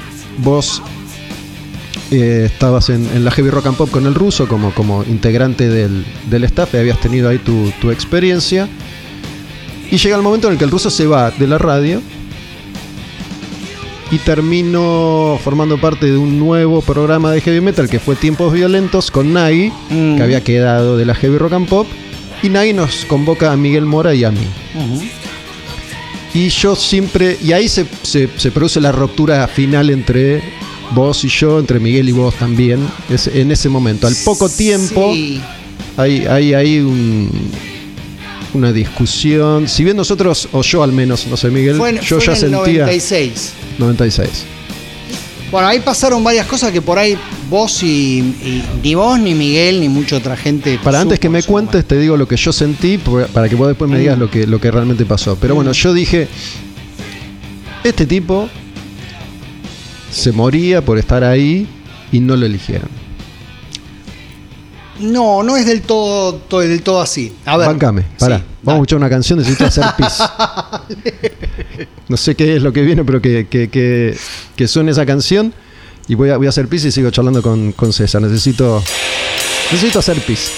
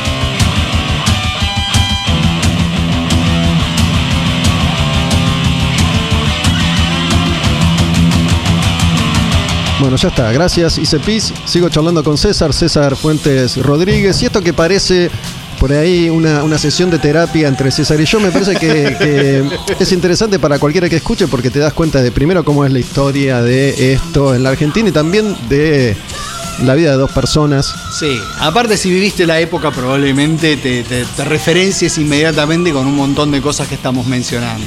Bueno, quedamos ahí, ¿no? Cuando, cuando arrancamos en Rock and Pop, Miguel y yo sentimos que a vos te había dado bronca, que te había dado celos, envidia o como quieras llamarlo. Mira, a ver, te, voy a hacer un panorama general de- de- del año 96, que para mí fue un año complicadísimo. Eh, por empezar, fue el año en que murió mi viejo. Después de una enfermedad que no fue larga, pero duró los meses necesarios para complicar. La despedida de la Heavy Rock and Pop fue muy emotiva, pero yo sabía que no iba a seguir en Rock and Pop, porque si llamaban a alguien iba a llamar a Nagy, y yo en ese momento no estaba en los mejores términos con Nagy. Algo que solo muchos años después eh, llegué a, a- a charlar bien con él, ¿no? De hecho, cuando nos volvimos a encontrar en Rock and Pop, para que te des una idea. Claro. Eh, pero Nagy y yo teníamos como ideas muy opuestas dentro del, de- de la- sobre la manera de hacer radio, ¿eh? no sobre otra cosa. O sea, a, a le gustaba el despliegue de la palabra y él era el profesional, o sea que estaba muy bien, porque él el profesional de la radio. Entre los que estábamos ahí en Rock and Pop, el profesional de la radio era Nagy.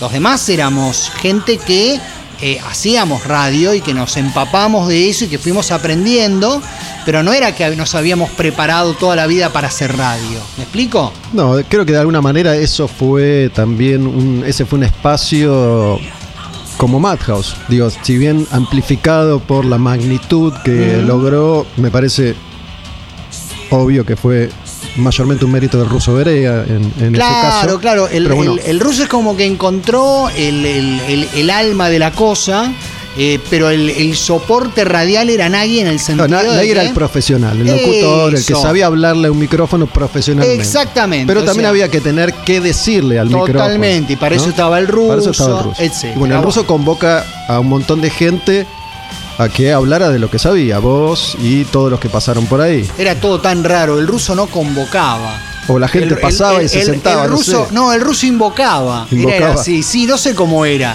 Eh, la gente aparecía. No es que, que- que llamaba a alguien específico, rara vez llamó a alguien específico para algo. Pero nada, la gente iba apareciendo. Eh, la cuestión es que cuando terminó, yo estaba en un momento muy raro, eh, muy difícil por esto de mi viejo. Y no, ¿viste, viste esas- esos momentos en la vida en que nada te sale derecho? Bueno, yo estaba en ese momento. Tenía todos los problemas en la revista, que se había convertido en un dolor de cabeza permanente. Y eh, tenía el tema también de que yo sabía que no iba a seguir en rock and pop de ninguna manera. Pero quería de alguna manera solucionar lo que estuviera en mis manos. Ah, también fue el año que terminó el, el Match Music, el Power 30. Que es el programa de, de heavy metal que hacías vos. Sí. Y que me decís que va a volver ahora. Aprovechá y contalo ahora si no nos olvidamos. Bueno, en este momento, hoy, hoy, hoy es 6 de mayo del 2021. 6 de mayo, hoy a la noche a las 22 horas, eh, se estrena el primer episodio del Power 30, 25 años después. ¿Sí?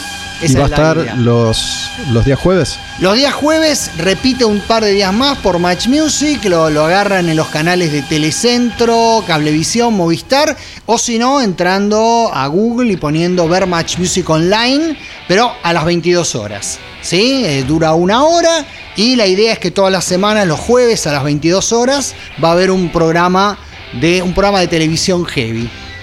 Así de loco como suena, pero bueno, nada. Haciéndolo con el mismo canal, el mismo director artístico de Match Music de aquel entonces, ¿Quién- que quién es está? Charlie Pérez, ¿sí? O sea que por ese lado eh, somos la misma gente y nada, a ver qué pasa. Esa es la, la idea. O sea, todo gestionado por nosotros, autofinanciado, lo que quieras. Así que si cometemos algún error, no tenemos a nadie a quien culpar. Esa es la realidad. Bueno, ese programa lo hiciste vos en su momento, en los 90, en Match Music. En Match Music, que también fue un momento rarísimo de mi vida porque, ¿Ese es el que había hecho el ruso también? claro, primero lo hizo el ruso, cuando el ruso se fue, eh, Charlie Pérez me llamó a mí para hacerlo. Y nada, yo, digamos, no, no había ni pensado en la posibilidad de, de hacer televisión y nada, me enfrenté a la, a la locura de ponerme delante de una cámara y encima eh, de un programa que se transformó en el más visto del canal en un momento dado. Es más, es, es loco, ¿no? Pero eh, a mí me dicen que, que- se termina el programa cuando estaba en el tope de audiencia. O sea, era el, programa más visto del canal y me, y me dicen, bueno, vamos a prescindir de, de tus servicios. Y en realidad no fue de mis servicios. Querían cambiarle el nombre al programa y que lo condujera una mujer. Y querían que yo me quedara como productor. Yo les dije, no, si no es una persona que yo conozca y es del palo, no, te agradezco mucho, pero yo no quiero Ah, y lo hizo esta chica un tiempo. Sí, eh, Con otro nombre. Al límite fue. Cecilia, no, Laud era, Laud el Sí, nombre. del no me acuerdo su nombre. Creo que Después era terminó Petris, Hernán Petris haciendo Al Límite, que era un programa de Ah, heavy pero, metal. pero después, claro, eso vino luego. Sí, sí, sí. Nada, bueno. eh, en aquel momento se había terminado. Eh, se terminaba la Heavy y se terminaba el Power 30. Y yo estaba en el hospital con mi viejo al lado de la cama y sabiendo que no, no podía hacer nada porque había algo mucho más importante que me convocaba, que era que a partir de ese momento, yo soy hijo único, todo lo que mi viejo manejaba en ese momento lo tenía que manejar yo para que no se cayera. Y encima de eso, la revista. La revista me estaba trayendo un dolor de cabeza monumental, no solo por el tema de las divisiones internas, también por el tema del financiamiento, el cómo avanzar, el esto y lo otro. En un momento vos casi que te abriste por, por completo de la revista, hiciste Epopeya, otra revista. ¿no? ¿Cuál era, cuál era la- qué era lo bueno de Epopeya? Lo bueno de Epopeya es que entró en, eh, digamos, en cuadro NEMS Enterprises, que era una, un sello discográfico de la época. Y eh, nada, querían hacer una revista y habían, tenían la loca idea de traer la Rock Brigade para acá, para la Argentina, y usar una revista de Brasil. una revista de Brasil, ¿no? Que con, con la que yo tenía magnífica relación y, y- y nada, seguí teniendo hasta que se terminó. Eh, pero ¿qué pasaba? Yo digo, es una picardía eh, traer una revista brasileña y traducirla cuando nosotros podemos hacer una revista, generar nuestros propios contenidos. Este, y, y le digo entonces a Marcelo en aquel momento, eh, Marcelo Cabuli, hoy marido de Tarria Turunen y demás, le digo, escúchame, eh, ¿por qué no hacemos directamente una revista a nosotros y a otra cosa? ¿Y cuál era la ventaja? La ventaja es que yo no tenía que preocuparme por nada que tuviera que ver con lo financiero o con lo administrativo. Se hacía cargo NEMS Enterprises y yo lo único que pedía era total independencia periodística. Ah, Nems Kabuli es el sello, es la persona que de alguna manera trae todo el power metal a la Argentina, Claro. que lo edita, ¿no? Todas esas bandas que eran la renovación del heavy clásico, Angra, Langarian, Y que eran las, bandas, eran las bandas que las compañías discográficas no querían ni ver en figuritas, pues, bueno, no querían ni ver, no, no sabían ni que existían. Y que en Madhouse eran resistidas. Sí, en cierto modo, en cierto modo. Yo, es más, me acuerdo que en la época, en los reportajes contestaba, no, voy a dejar de hacer algo que me gusta para hacer lo que más me gusta. O sea, que está todo bien, pero yo quería que para mí la revolución venía por ese lado. El tiempo creo que en muchos sentidos me dio la razón, en el sentido de que eh, el power metal de aquel entonces le, le alargó muchísimo la vida al metal, Sí. Por decirlo de alguna manera. Y ahí vos hacías lo que querías, libre de impuestos, digamos. Sin, sin tener que ocuparte de otra no cosa. me tenía que ocupar de todo el tema financiero ni de todo el tema. Vos no sé lo que era. Cada vez que llegaba el momento de editar Madhouse, toda la movida eh, que había que hacer, cada vez más difícil, cada porque es un país verdaderamente hostil para cualquiera que tenga sueños. Entonces, vos querés hacer algo e enseguida te caen impuestos, te caen eh, trámites, te traen problemas, te traen, no, esto no se puede hacer, te traen gastos de traslado, porque querés mandar la revista al interior y te cobran un extra de acá, un extra de allá, más el tema de los sindicatos, o sea, el sindicato de las revistas, el sindicato, hay 3 millones de sindicatos y todos te joden la vida, o sea, todo funciona en Argentina en base a una corrupción estructural y organizada. Entonces, cada vez que querías hacer una movida, tenías que hacer una movida como si fuese eh, una máquina cuidada en donde vos tenías que estar pendiente de cada resorte para que no saltara. Que era el motivo por el cual la revista a veces se demoraba, tardaba en llegar a los kioscos, en el interior era una pesadilla llevarla. O sea, yo realmente valoro mucho hoy en día a la gente que me dice, uh, yo compraba la revista en el interior. ¿Sabes por qué?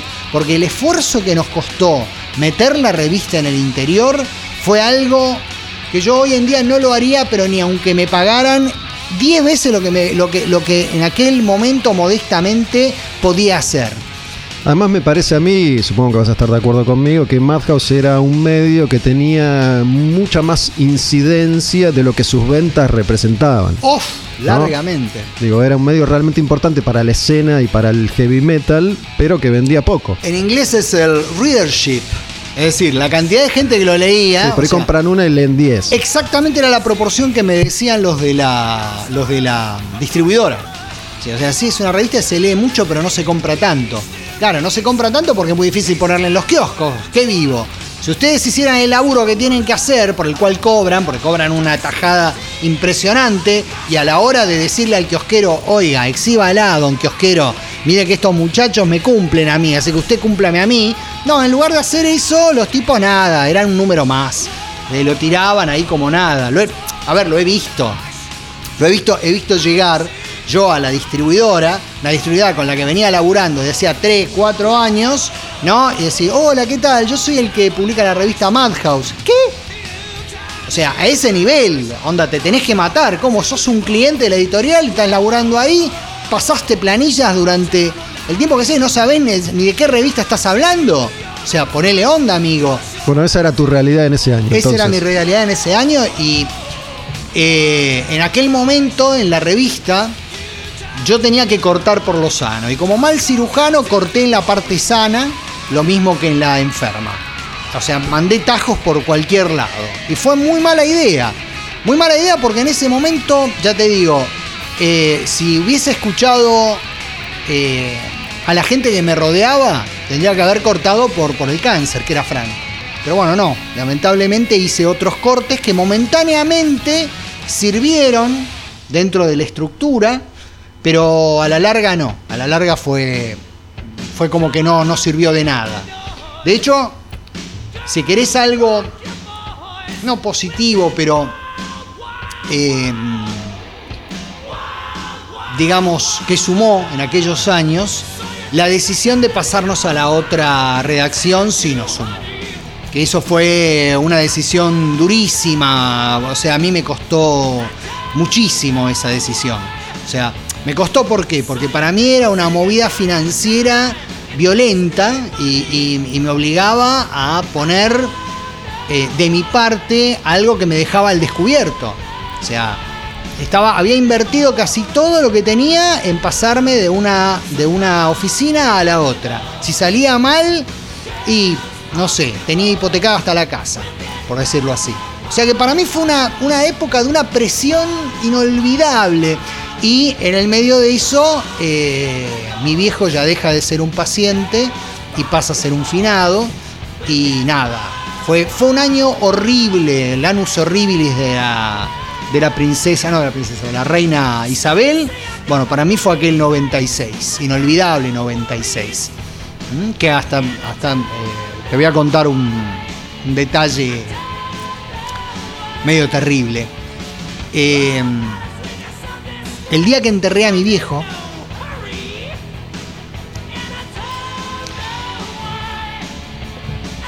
tenía tanto miedo de sentirme solo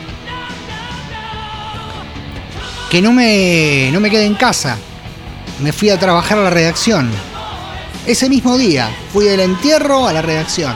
No quise pasar por casa siquiera, no, no, no quería. Y cuando llegó la gente ese día me encontró trabajando. Me pregunta, pero, ¿qué te pasó? Nada.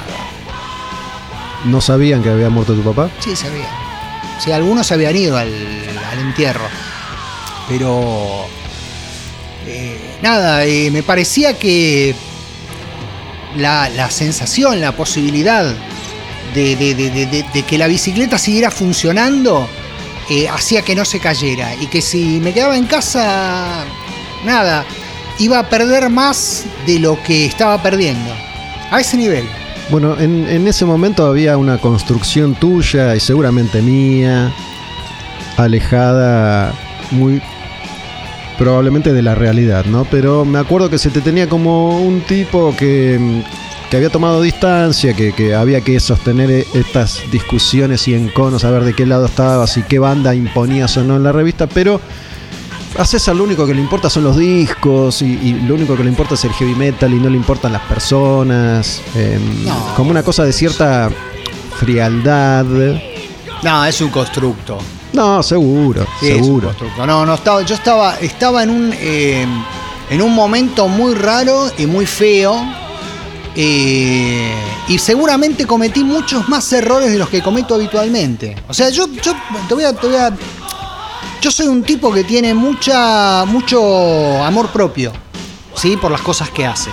Entonces, eh, me precio de, además de, de- de- de tener la capacidad y la energía de hacer prácticamente todo lo que me propongo. O sea, no, no, cuando voy a hacer algo, no tengo miedo de que no lo voy a hacer.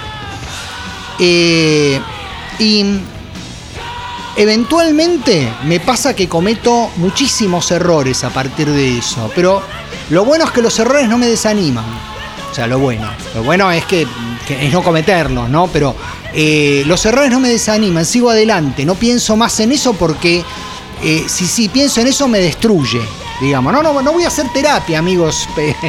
No, bueno, errores Hagámoslo. cometemos y cometimos todos. Éramos todavía muy pendejos y muy jóvenes. Yo, y- Vos sabés que yo pensé que era eso, y no es eso. ¿Qué cosa? ¿La edad? No es la edad. O sea, sí estoy de acuerdo que en aquel momento éramos muy jóvenes, Y muy era todo muy inmaduros nuevo y era todo muy nuevo. Todo eso estoy de acuerdo, pero el peor error de mi vida lo cometí hace tres años.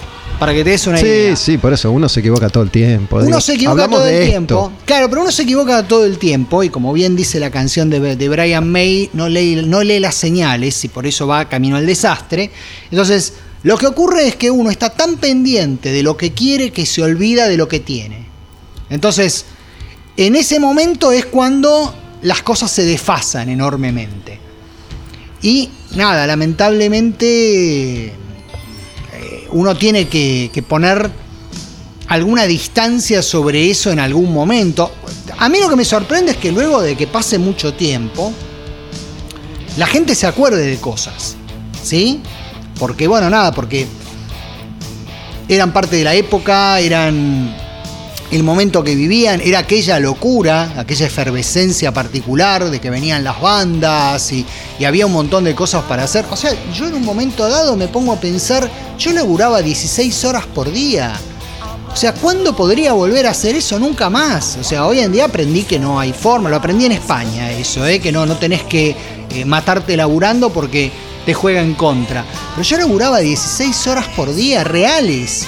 O sea, no era que, eh, nada, eh, oh, llegó la hora de ir a trabajar, vamos. No, no, yo me, levantaba y trabajaba y seguía trabajando y me iba al otro lado y trabajaba. Y después tenía radio, tenía televisión, hacía notas para la revista cualquier cosa que me proponían la agarraba, porque eso también es un tema. eh, con el tiempo aprendés que ciertas cosas las tenés que agarrar y ciertas cosas las tenés que dejar. Y a mí cualquier cosa que me decían, yo digo, bueno, dale, dale, sí, lo hacemos, dale, ni, ni analizaba lo que era. O sea, me gustaba, eh, lo hacía, y lo único que pedía era que tuviera un nivel ético básico. ¿Sí? O sea, si no, me, no me valía la pena. O sea, hacer algo que no me gusta no entraba en los planes. ¿Qué sé yo? ¿Querés hacerle una nota a los Palmeras? No, la verdad que no. Pero bueno, pero me decían, ¿querés hacer una nota para tal medio, para tal revista?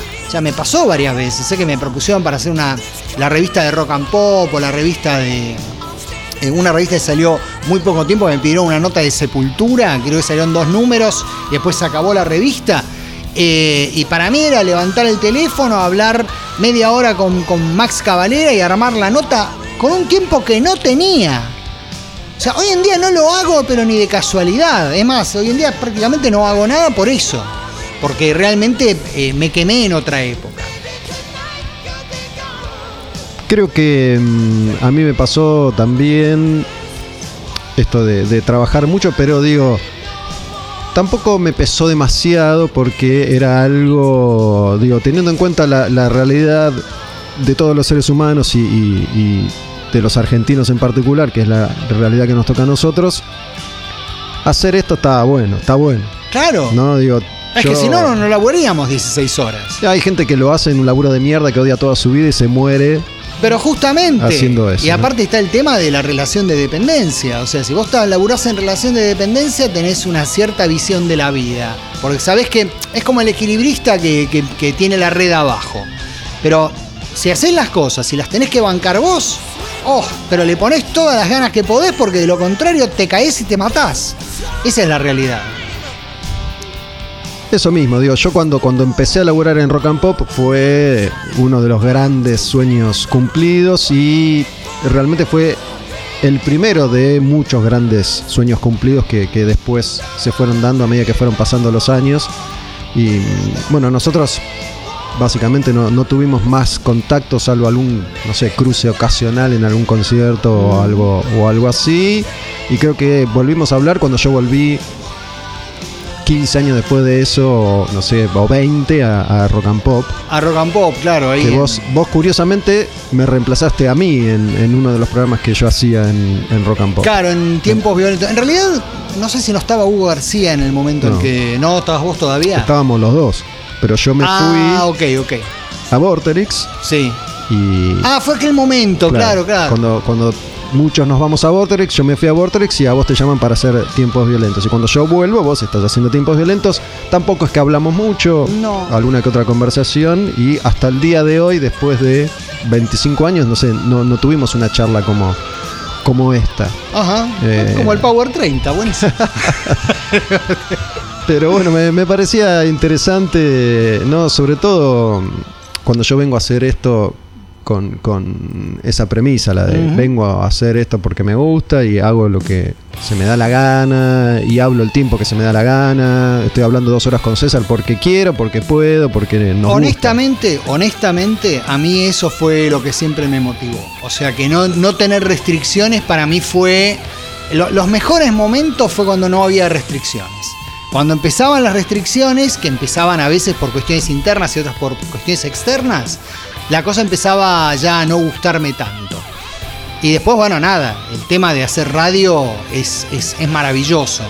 O sea, la, la radio, si bien puede que en esta situación funcione como terapia, en realidad no es que sea una terapia, en realidad es una manera de expresarse en tu propio mundo, que no es algo fácil, ¿no? Bueno, hace, hace como dos horas te pregunté si vos habías escuchado siempre, siempre heavy metal. Me dijiste que sí, o que habías arrancado escuchando directamente heavy metal, los sonidos pesado, como, como era en 1974. Y mm, yo venía haciendo hasta hoy un ejercicio cuando empecé este programa. ¿no? De- después de ese tiempo violentos que yo dejé de hacer, no hice nada vinculado directamente con el heavy metal hasta este Al demonio con el diablo que arranqué en Radio Cantilo hace un año y medio atrás, más o menos, un año y algo. Hice un repaso de todos los discos y todas las canciones importantes desde el año 1980 hasta el 1990. ¿no? Sí. Fui año a año, uno, dos, tres, cuatro, cinco programas por año repasando las canciones de los 80, que son las canciones que nos hicieron a nosotros, digo, las canciones del heavy metal clásico original. Entonces es un recorrido por básicamente toda mi vida también, y por, por muchos y grandes momentos de, de mi vida. Como hacía bastante que no... Vos sí estás usando la radio como terapia. Sí, yo sí, sí, sí. Este, por supuesto. Y mm, fue un proceso interesante, ¿no? Que, que creo que desemboca también cuando se me ocurre invitarte acá al programa para, para charlar un rato. Porque toda esta época es la época que nos vincula, en definitiva. ¿no? Entonces, ¿qué te pasa a vos cuando escuchás esta música? Me acuerdo el momento exacto en el que sentí por primera vez incomodidad viendo en vivo a una banda de heavy metal. Y fue Accept en Vorterix. Cuando, digo, el show impecable, el sonido impecable, las canciones divinas, pero cuando volví a ver a esos señores de 60 años, 64 años, diciendo las mismas cosas, haciendo los mismos gestos, moviendo el mástil de la guitarra de la misma manera, con un telón de fondo que no sé qué demonio era, dije, por primera vez esto me parece infantil.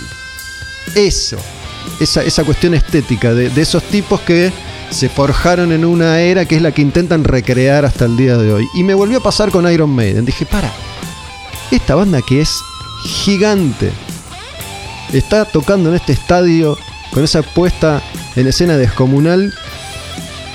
Y aparece un Eddie con zancos y Yannick Gers le salta alrededor y simula que lo va a matar. Me pareció una pelotudez. Pero ojo, eso quedó ahí, ¿eh? no es que yo no puedo escuchar más esa música, para nada, la escucho y me fascina y me encanta, pero hubo un momento en el que me pareció medio pelotudo todo eso. Por primera vez en mi vida, no sé si alguna vez te sucedió eso. No, no, no, no. Eh, de hecho, eh, puedo entender el valor de repetir el chiste hasta hacerlo reconocible, digamos, ¿no? Eh, y por más que entiendo que eh, Accept, Accept es, es Wolf Hoffman en realidad, ¿no?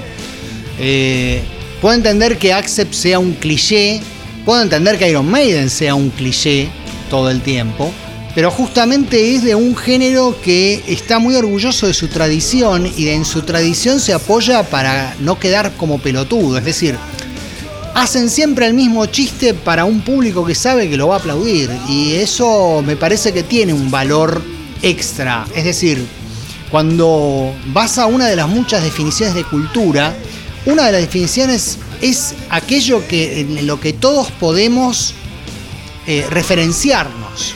Y entonces no, desde ese lado no me resulta. A ver, hay otras cosas que me resultan más extrañas. Y que, que no es que me, me parezca medio pelotudo, pero estoy absolutamente consciente de que es pelotudo.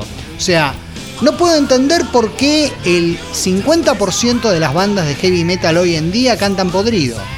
O sea, puedo entender por qué Sepultura cantaba podrido, por qué Slayer cantaba extremo o por qué Pantera eh, cantaba con berridos, porque en ese momento se trataba de revolucionar algo. Hasta puedo entender a Obituary, ¿sí? Pero no puedo entender a todas las bandas que hoy en día cantan podrido, que en, en realidad es una forma de cantar que no te aporta nada, porque la melodía no está presente y para mí, para mí por lo menos la melodía es una de las grandes eh, realidades de la música, digamos así.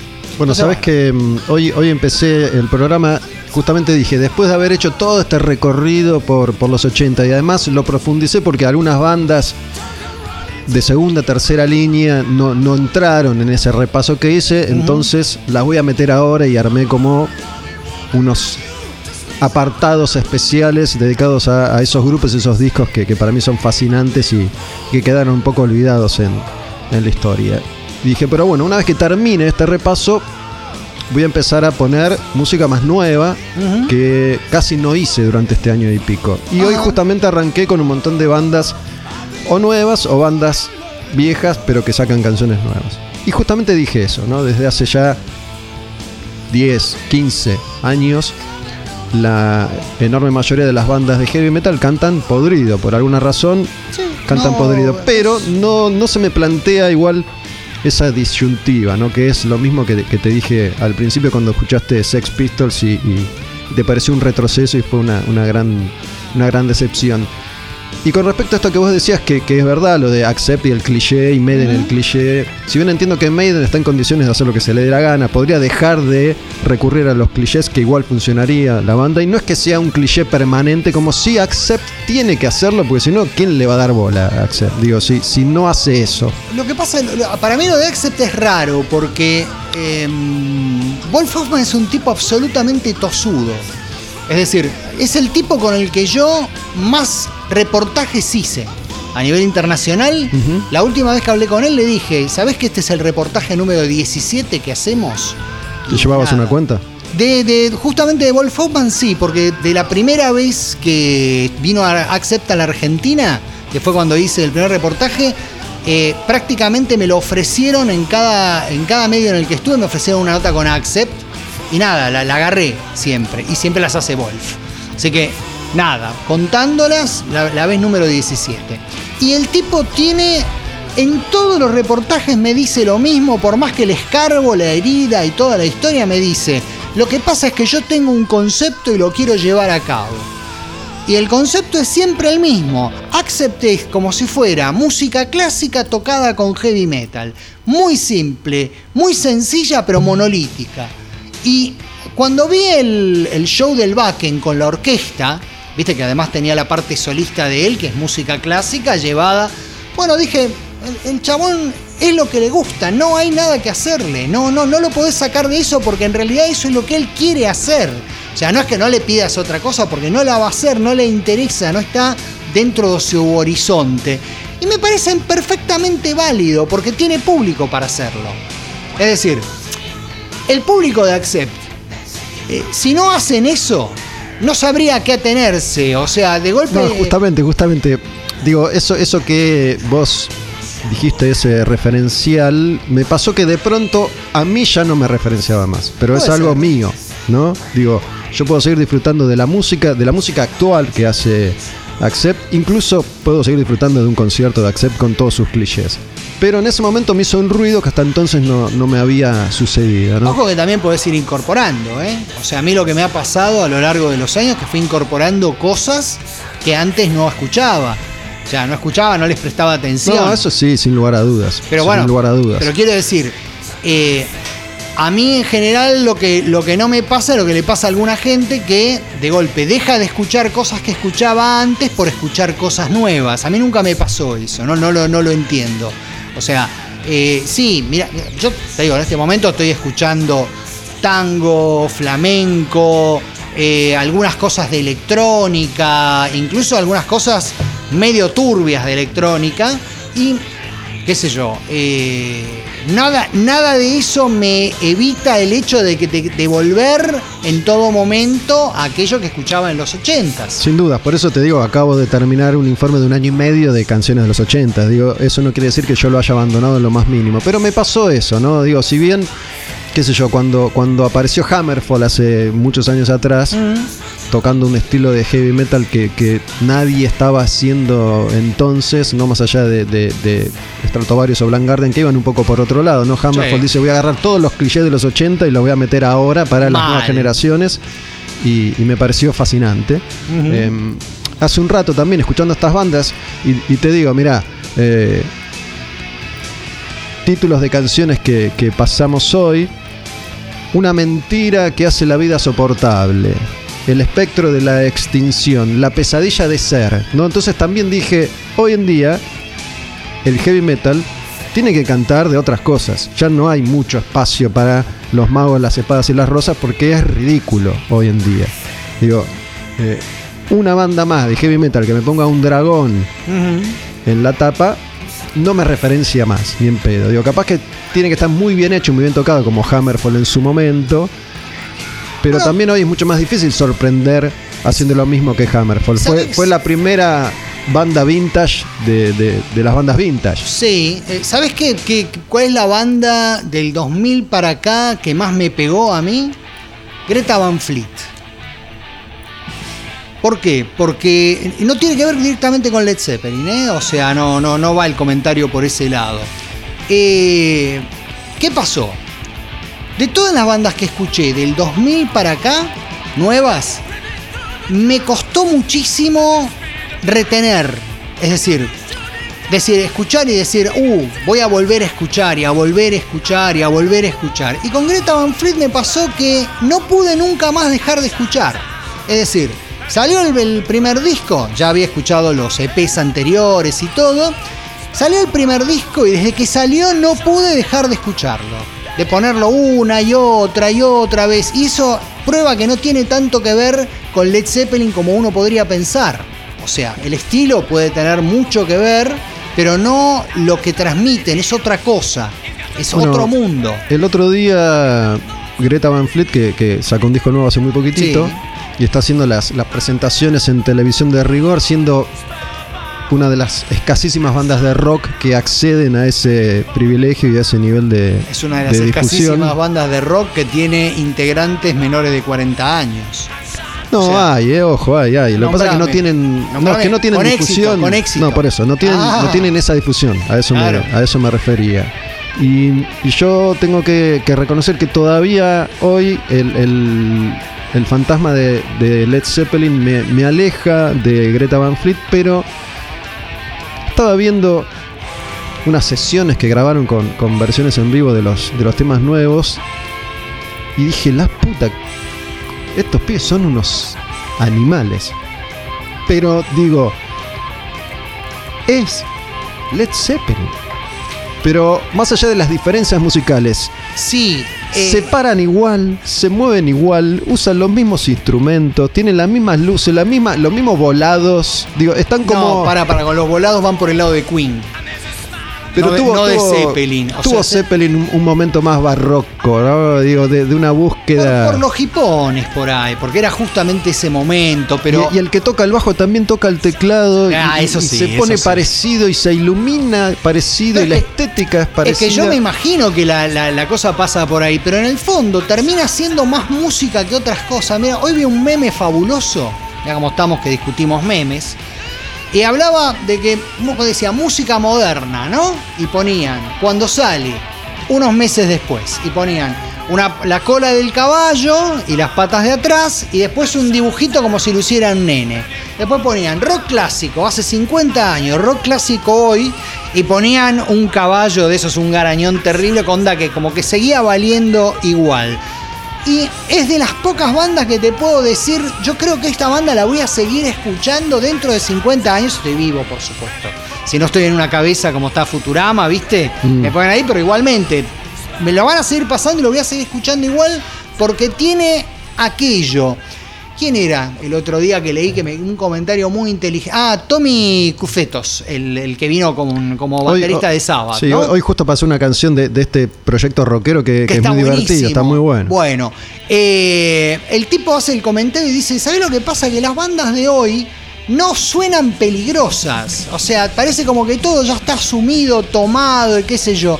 Y estos pibes, el peligro que ofrecen es la juventud, la inocencia, la, la ingenuidad de hacer algo de esta manera. Greta Me imagino. Por ejemplo, o sea, trato de, de- de- de- de- de pararme, digamos, en la cabeza de, cualquiera. Son peligrosos en el sentido de que hacen algo que no lo hace cualquiera de la- del mismo modo.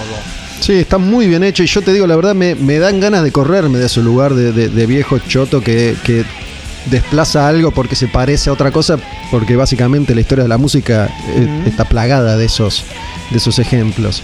Em, me, me choca un poco... Yo, cuando tenga 20 años, te diré.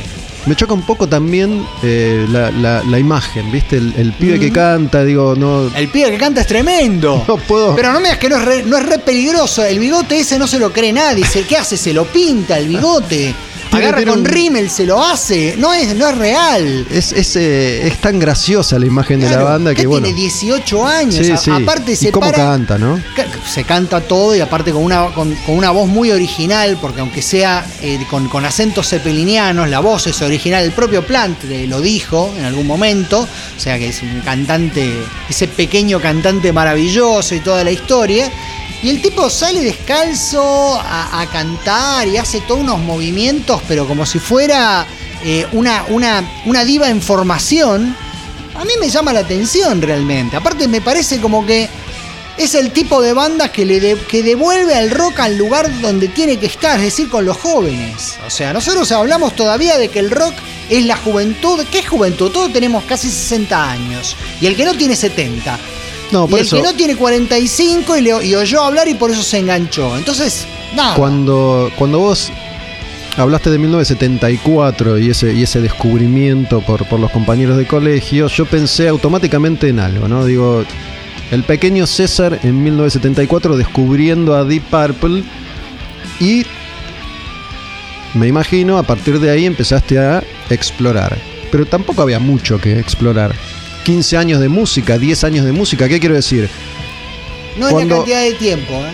No es, no es la cantidad de tiempo, es lo que estaba pasando a nivel amplitud. No, pero me refiero, a, bueno, a ver, para esto, qué sé yo, voy a, voy a ver Hendrix, voy a escuchar a los Beatles, voy a escuchar a Chuck Berry, más para atrás no podía ir porque no había. No, pero repito, no, eh, no lo pienses en vertical, en profundidad, pensalo en amplitud. O sea, cada banda que descubrías en aquella época te abría un mundo insospechado, porque, a ver, Sí, entiendo, entiendo, de, pero Aero- digo, de Aerosmith a Yes había una distancia verdaderamente vertiginosa, abismal. Entonces, cuando alguien te decía, mira, escuchaste tal banda, es como que hoy en día te, te dijeran, escuchaste tal género. Es decir, era algo completamente diferente. Y venía cada uno y te decía, che, y tal banda. Y, y te volvías loco, no Sí. lo podías creer. Y eso, y eso pasó en los 80, pasó en los Claro. 90. Pero en digo, los 90 sí. empezó el problema de la repetición. Y pero es, es la década de, de los múltiples subgéneros, ¿no? Donde la combinación de ingredientes de acá y de allá daban lugar a una cosita más o menos nueva y novedosa. Eh, empiezan a aparecer las bandas más extremas, más góticas, más pop, más electrónicas, Para mí más tiene que ver con el tema del Big Bang. Es decir, hubo un Big Bang cultural que ocurrió en los 50s y 60s y igual que el Big Bang, aquellos eh, detritus que eh, impulsó hacia todos lados y que luego se convirtieron en planetas y toda la historia, fueron perdiendo velocidad y calor. Y eso se empezó a notar en los 90s, no antes de eso. Hasta ese momento cada cosa nueva que salía era algo que era digno de asombro. Cuando llegó el grunge, ya el asombro no era tal, porque el, el envase era diferente, pero lo que estaba adentro no era muy diferente de lo que había. Y cuando ocurre lo que decís vos, lo de los híbridos, ¿no? Mucho peor todavía, porque esto ya lo escuché, pero solo que está mezclado con otra cosa, en ese sentido. Entonces hoy en día, ¿qué ocurre? Hoy no te sorprende nada, pero no te sorprende nada fue porque en medio de ese Big Bang que empezaba a enfriarse, hubo otro Big Bang de otro lado que lo llevó de costado a todo y lo arrasó y lo eh, fosilizó, que fue la revolución tecnológica. Lo que ocurrió con, con- con la, la- la monstruosidad informática, cibernética, de internet y todo lo demás es que todos los géneros y subgéneros que se habían creado hasta ese momento quedaron como atrapados en una burbuja y helados. Y a partir de ese momento todo lo que se hizo fue repetición. ¿Cuántos géneros nuevos podés mencionar del 2000 para acá? Muy pocos. Y Sí. los que podés mencionar son dudosos, como es el caso del el folk metal, que es un híbrido. Sí, O- ya, ya el tema de, ponerle, de ponerle nombres, viste, ya No, pero medio es que, que, que pierde sentido. es que no hay, hay- no hay a qué ponerle nombre. O sea, ¿qué, es- qué es el trap, básicamente? El trap es una combinación de hip hop, rap y algunas tendencias eh, down, tipo, no sé, Billie Eilish, ese tipo de cosas, ¿no? Las juntás, le metes Yo sé que los raperos después se ofenden y esas cosas, pero para mí el freestyle es exactamente lo mismo que el rap y es lo mismo que otras cosas. Ellos te dirán que hay diferencias. Las diferencias no importan porque el rap no es acerca de música. O sea, el rap no es música en el sentido de que no se trata de hacer música, se trata de con palabras explicar algo. Será una forma de poesía, pero música no es. El rap como música es tan valioso como la payada. O sea, lo- vos agarrás, tenés siempre lo mismo, la misma base, y sobre esa base eh, creás una serie de eh, versos nuevos. Nada más, no hay otra cosa. Lo que, lo que iba a decir, en definitiva, es que si, si hoy tenés 13 años Sí. y decís, bueno, a ver, Greta Van Fleet, me gusta, voy a explorar, original o no, nuevo o no, tenés 60 años para explorar. Claro. No, sí. digo, a eso me refería. En el Sí, 74, En bagaje no te quepa ninguna duda. claro, en el hay 74 había mucho menos para, para descubrir y después lo fuiste descubriendo contemporáneamente a medida que iba sucediendo. Hoy, si tenés que hacer ese recorrido, no te alcanza la vida y a pesar de esto que digo siempre y tampoco pretendo quedar como un viejo choto con esto, se supone que la información está ahí disponible para todo el mundo y nosotros que teníamos que encontrar en un epígrafe de una foto un dato importante que nos servía para después ir a buscar algo y a veces con el nombre de un sello discográfico comprábamos un disco porque era de ese sello o porque nos gustaba la tapa y decíamos dámelo, no sé qué es. Sí. Hoy no tienen esa información, no la incorporan porque está ahí, pero tampoco la buscan. Digo, no, no existe esa inquietud, habrán cambiado la forma, los métodos, lo que vos quieras, pero hoy que todo está ahí disponible, no se usa. Y hoy si vos querés muchas veces encontrar la verdadera historia de Voivod, googleás si no está. Digo, las, las fanpages que existían entonces hoy no existen más. La única referencia es Wikipedia y alguna entrevista que puedes encontrar por ahí. Pero no es verdad que está todo, todo, todo tan fácilmente accesible ahí, porque hay cosas que ya como que no interesan. Sí. Pero además es un trabajo que no se hace. aunque podés hacerlo, no se hace. Bueno, como el tipo de prensa que se hacía en, la época de Madhouse y demás, tampoco existe hoy. Hoy en día lo que existe es una complacencia general hacia lo que los sellos o los managements o lo que sea te proporcionan. O sea, nadie chequea la información, nadie está preocupado tampoco por eh, ver si es cierto o no lo que se dice, o tampoco por el hecho de nada, repetís cosas sin necesidad de cuestionarlas. Tampoco importa mucho la opinión de la gente, porque la gente está muy radicalizada y muy sometida a la toxicidad de las redes sociales.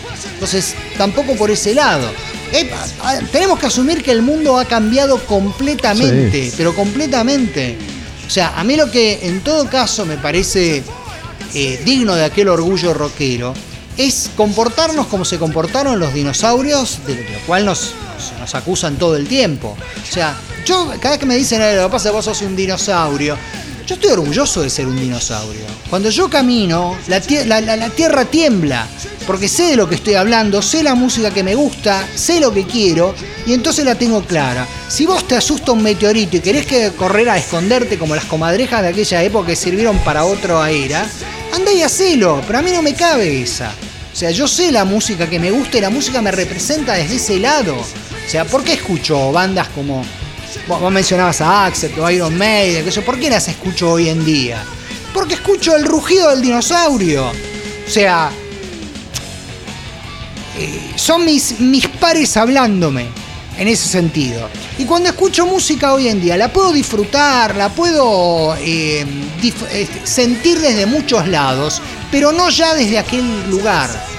O sea, aquel lugar ya no, no, no, emite sonidos desde ese punto de vista.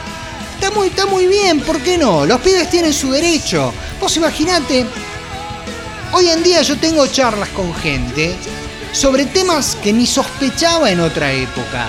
Hablo de gente, hablo, hablo con un pibe de veintipico o, o- menos y, y me hablan tranquilamente de palabras que en mi época no existían, qué sé yo. Me hablan de poliamor, me hablan de BDSM, me hablan de LGTBQ. O sea, todas esas cosas las incorporamos en una época donde yo recuerdo perfectamente donde eras virgen por obligación. Porque no había una posibilidad de expresarte sexualmente de ninguna manera. Era la época de los milicos, la época gris de los milicos, la época eh, loca del antidestape, eh, la época en que cuando hablabas de drogas todo el mundo se escondía, de que para fumar un porro tenías que, nada, eh, ser parte como de un movimiento marginal que sabía que en cualquier momento le caía la cana. Es decir, todo ese mundo los chicos no lo perciben y está buenísimo que no lo perciban, porque fue una mierda. O sea, hoy en día tenemos la, la ventaja de mirar las cosas con una perspectiva y cuando a vos te cuentan que, por ejemplo, a los Box Day eh, no los dejaban ir a ningún lado y que para poder andar por la calle el sello discográfico les había extendido un permiso para mostrarle a la policía porque tenían el pelo largo, no lo podés creer. Y lo, lo publicó Willy Quiroga en sus redes. O sea, es re loco, pero vivimos así. Los que te dicen qué maravillosos aquellos años, sí, maravillosos en cierto sentido, la expresión fue magnífica, pero aquellos años fueron una mierda. O sea, si vos ibas a ver a B8 o a Bloque o a quien sea, terminabas en cama, en, en- en cana y te comías adentro 24 o 48 horas por nada, te cortaban el pelo a la fuerza. No estaba bueno bajo ningún punto de vista. ¿Este es otro mundo? Sí. Me atrevería a decir que en muchos sentidos es un mundo mejor. Pero en otros sentidos no. A ver, la birra salía dos centavos. La, la- cualquier cosa que era para comer, para el bajón, salían eh, cinco centavos. Hoy en día la plata no te alcanza absolutamente para nada. Y eso no tiene que ver con el bienestar, sino con las cosas que vienen pasando. Cada generación tiene sus propios problemas, se enfrenta a distintos dilemas y sobre todo lo que le pasa es que encuentra a regañadientes o a los tropezones algún vehículo expresivo como para dejar algo asentado de que pasó por este mundo. Nosotros tuvimos la suerte de encontrarnos con un verdadero descubrimiento que fue la revolución cultural que estalló en los 60 y que tuvo una serie de manifestaciones que nos hicieron entender que la música que había en ese momento era de un valor para nosotros absolutamente descomunal que nuestros viejos nunca entenderían. Hoy hasta te pasa que los pibes te plantean cosas que vos podés entender perfectamente porque estás del mismo lado de su generación, viviendo con ellos, y nada de lo que te dicen te sorprende, salvo aquellas cosas que no podés entender que antes no tuvieran nombre y ahora lo tienen. O sea, no sé si fue muy complicado de explicar. No, pero creo que te entendí, creo que te entendí, sí, sí. Es muy loco. Estamos que mucho no- más cerca de nuestros hijos que nuestros padres se los tuvieron de nosotros. Totalmente, lo que decía Lemmy, que lo tenés ahí a tus espaldas, ¿no? Lo que decía eh, Lemmy de que si es música que no escandaliza a tus viejos, entonces no sirve. Lemmy tenía toda la razón del mundo en aquel momento. Hoy no. Hoy no tiene ningún sentido, porque ¿qué música te puede escandalizar? Hoy nada te escandaliza. A ver, eh, te vienen con el reggaetón y las letras sucias y toda la historia. Eh, mamita, yo quiero ponerla donde tú cagas y que esto que lo otro. Te parece un horror y qué sé yo, pero lo pasan en las escuelas. O sea, ¿de qué estamos hablando? El mundo cambió completamente y es hora de que también nos avivemos de que los pibes tienen derecho a vivir su vida de la manera que quieren y elegir su música. Solo que su música no va a tener para ellos nunca el valor que tuvo esta música para nosotros. O sea, en ese sentido, es la reivindicación de los dinosaurios. No estaban equivocados. Es decir, los dinosaurios se convirtieron en petróleo, que es combustible para las nuevas generaciones. No está tan mal, es un buen destino. César, muchas gracias, loco. La pasé muy bien, espero que vos también. Muchas gracias, para mí también fue, o sea, no solamente la pasé bien e hice terapia gratis, sino que me remonté a, a otros tiempos y nada, es un gustazo este, volver a verte y volver a tener una charla linda, muy linda con vos. Gracias, loco. Eh, espero que lo hayan disfrutado. Digo, una de las cosas que, que he descubierto en los últimos años es que hay gente a la que le interesa esto, a, a la que le gusta esto, a la que esto por ahí le parece eh, revolucionario a esta altura, que, que dos tipos, en este caso vos y yo, tengamos una charla de dos horas hablando de todo esto, cuando se supone que todo tiene que durar tres segundos. Hay gente a la que le interesa y que, que lo disfruta y, y me consta y me lo hacen saber. Así que gracias, gracias de nuevo. Un placer eh, invitarte, que hayas pasado por acá, por, la taberna.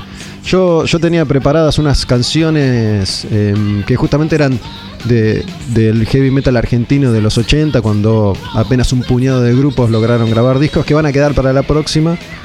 Vamos a, a cerrar acá. Y que, no sé, digo, después de toda esta charla me parece que tendremos que escuchar Greta Van Fleet, pero puede ser cualquier otra cosa que, que te guste si no, que quieras escuchar si no. No, no, vamos con Greta, ¿eh? Sí, sí, sí, lo que quieras poner de Greta va, va muy bien. Ya te digo, una de estas canciones que, que escuché el otro día en... ¿Tenés el último ahí? Sí, acá tenemos todo, César. Ese, me, No, olvidé, no me- te- me olvidé en qué época estábamos, caramba. No, no te tengo que copiar nada en un cassette. No tenés que ir a buscar el disco, el vinilo a discoteca, tampoco, no, ¿no? tampoco. Es, eh, no sé si querés elegir una canción. La que yo decía era Broken Bells. Oh, va bien, va, va como ¿eh? trompada. ¿Te parece? Sí, sí, sí. vamos, vamos con esa. Gracias de nuevo, espero que hayan disfrutado este programa. Olmedo Gus en Instagram, yo uso Instagram, no sé vos. Sí, también, yo creo que estoy como César Fuentes Rodríguez, soy poco original. Lo de creo que estoy es que no usas mucho Instagram o qué. Uso, pero qué sé yo. Este, tengo una página que se llama cesarfuentesr.com.ar. Después me encuentran en Facebook como César Fuentes Rodríguez, así que nada. Eh, igual, igual de visible que todos. Ahí está. Vamos con un eh, Greta Van Fleet, entonces, ¿sí? Broken Bells. Al demonio con el diablo. Toma, dos horas y algo de charla con, con César.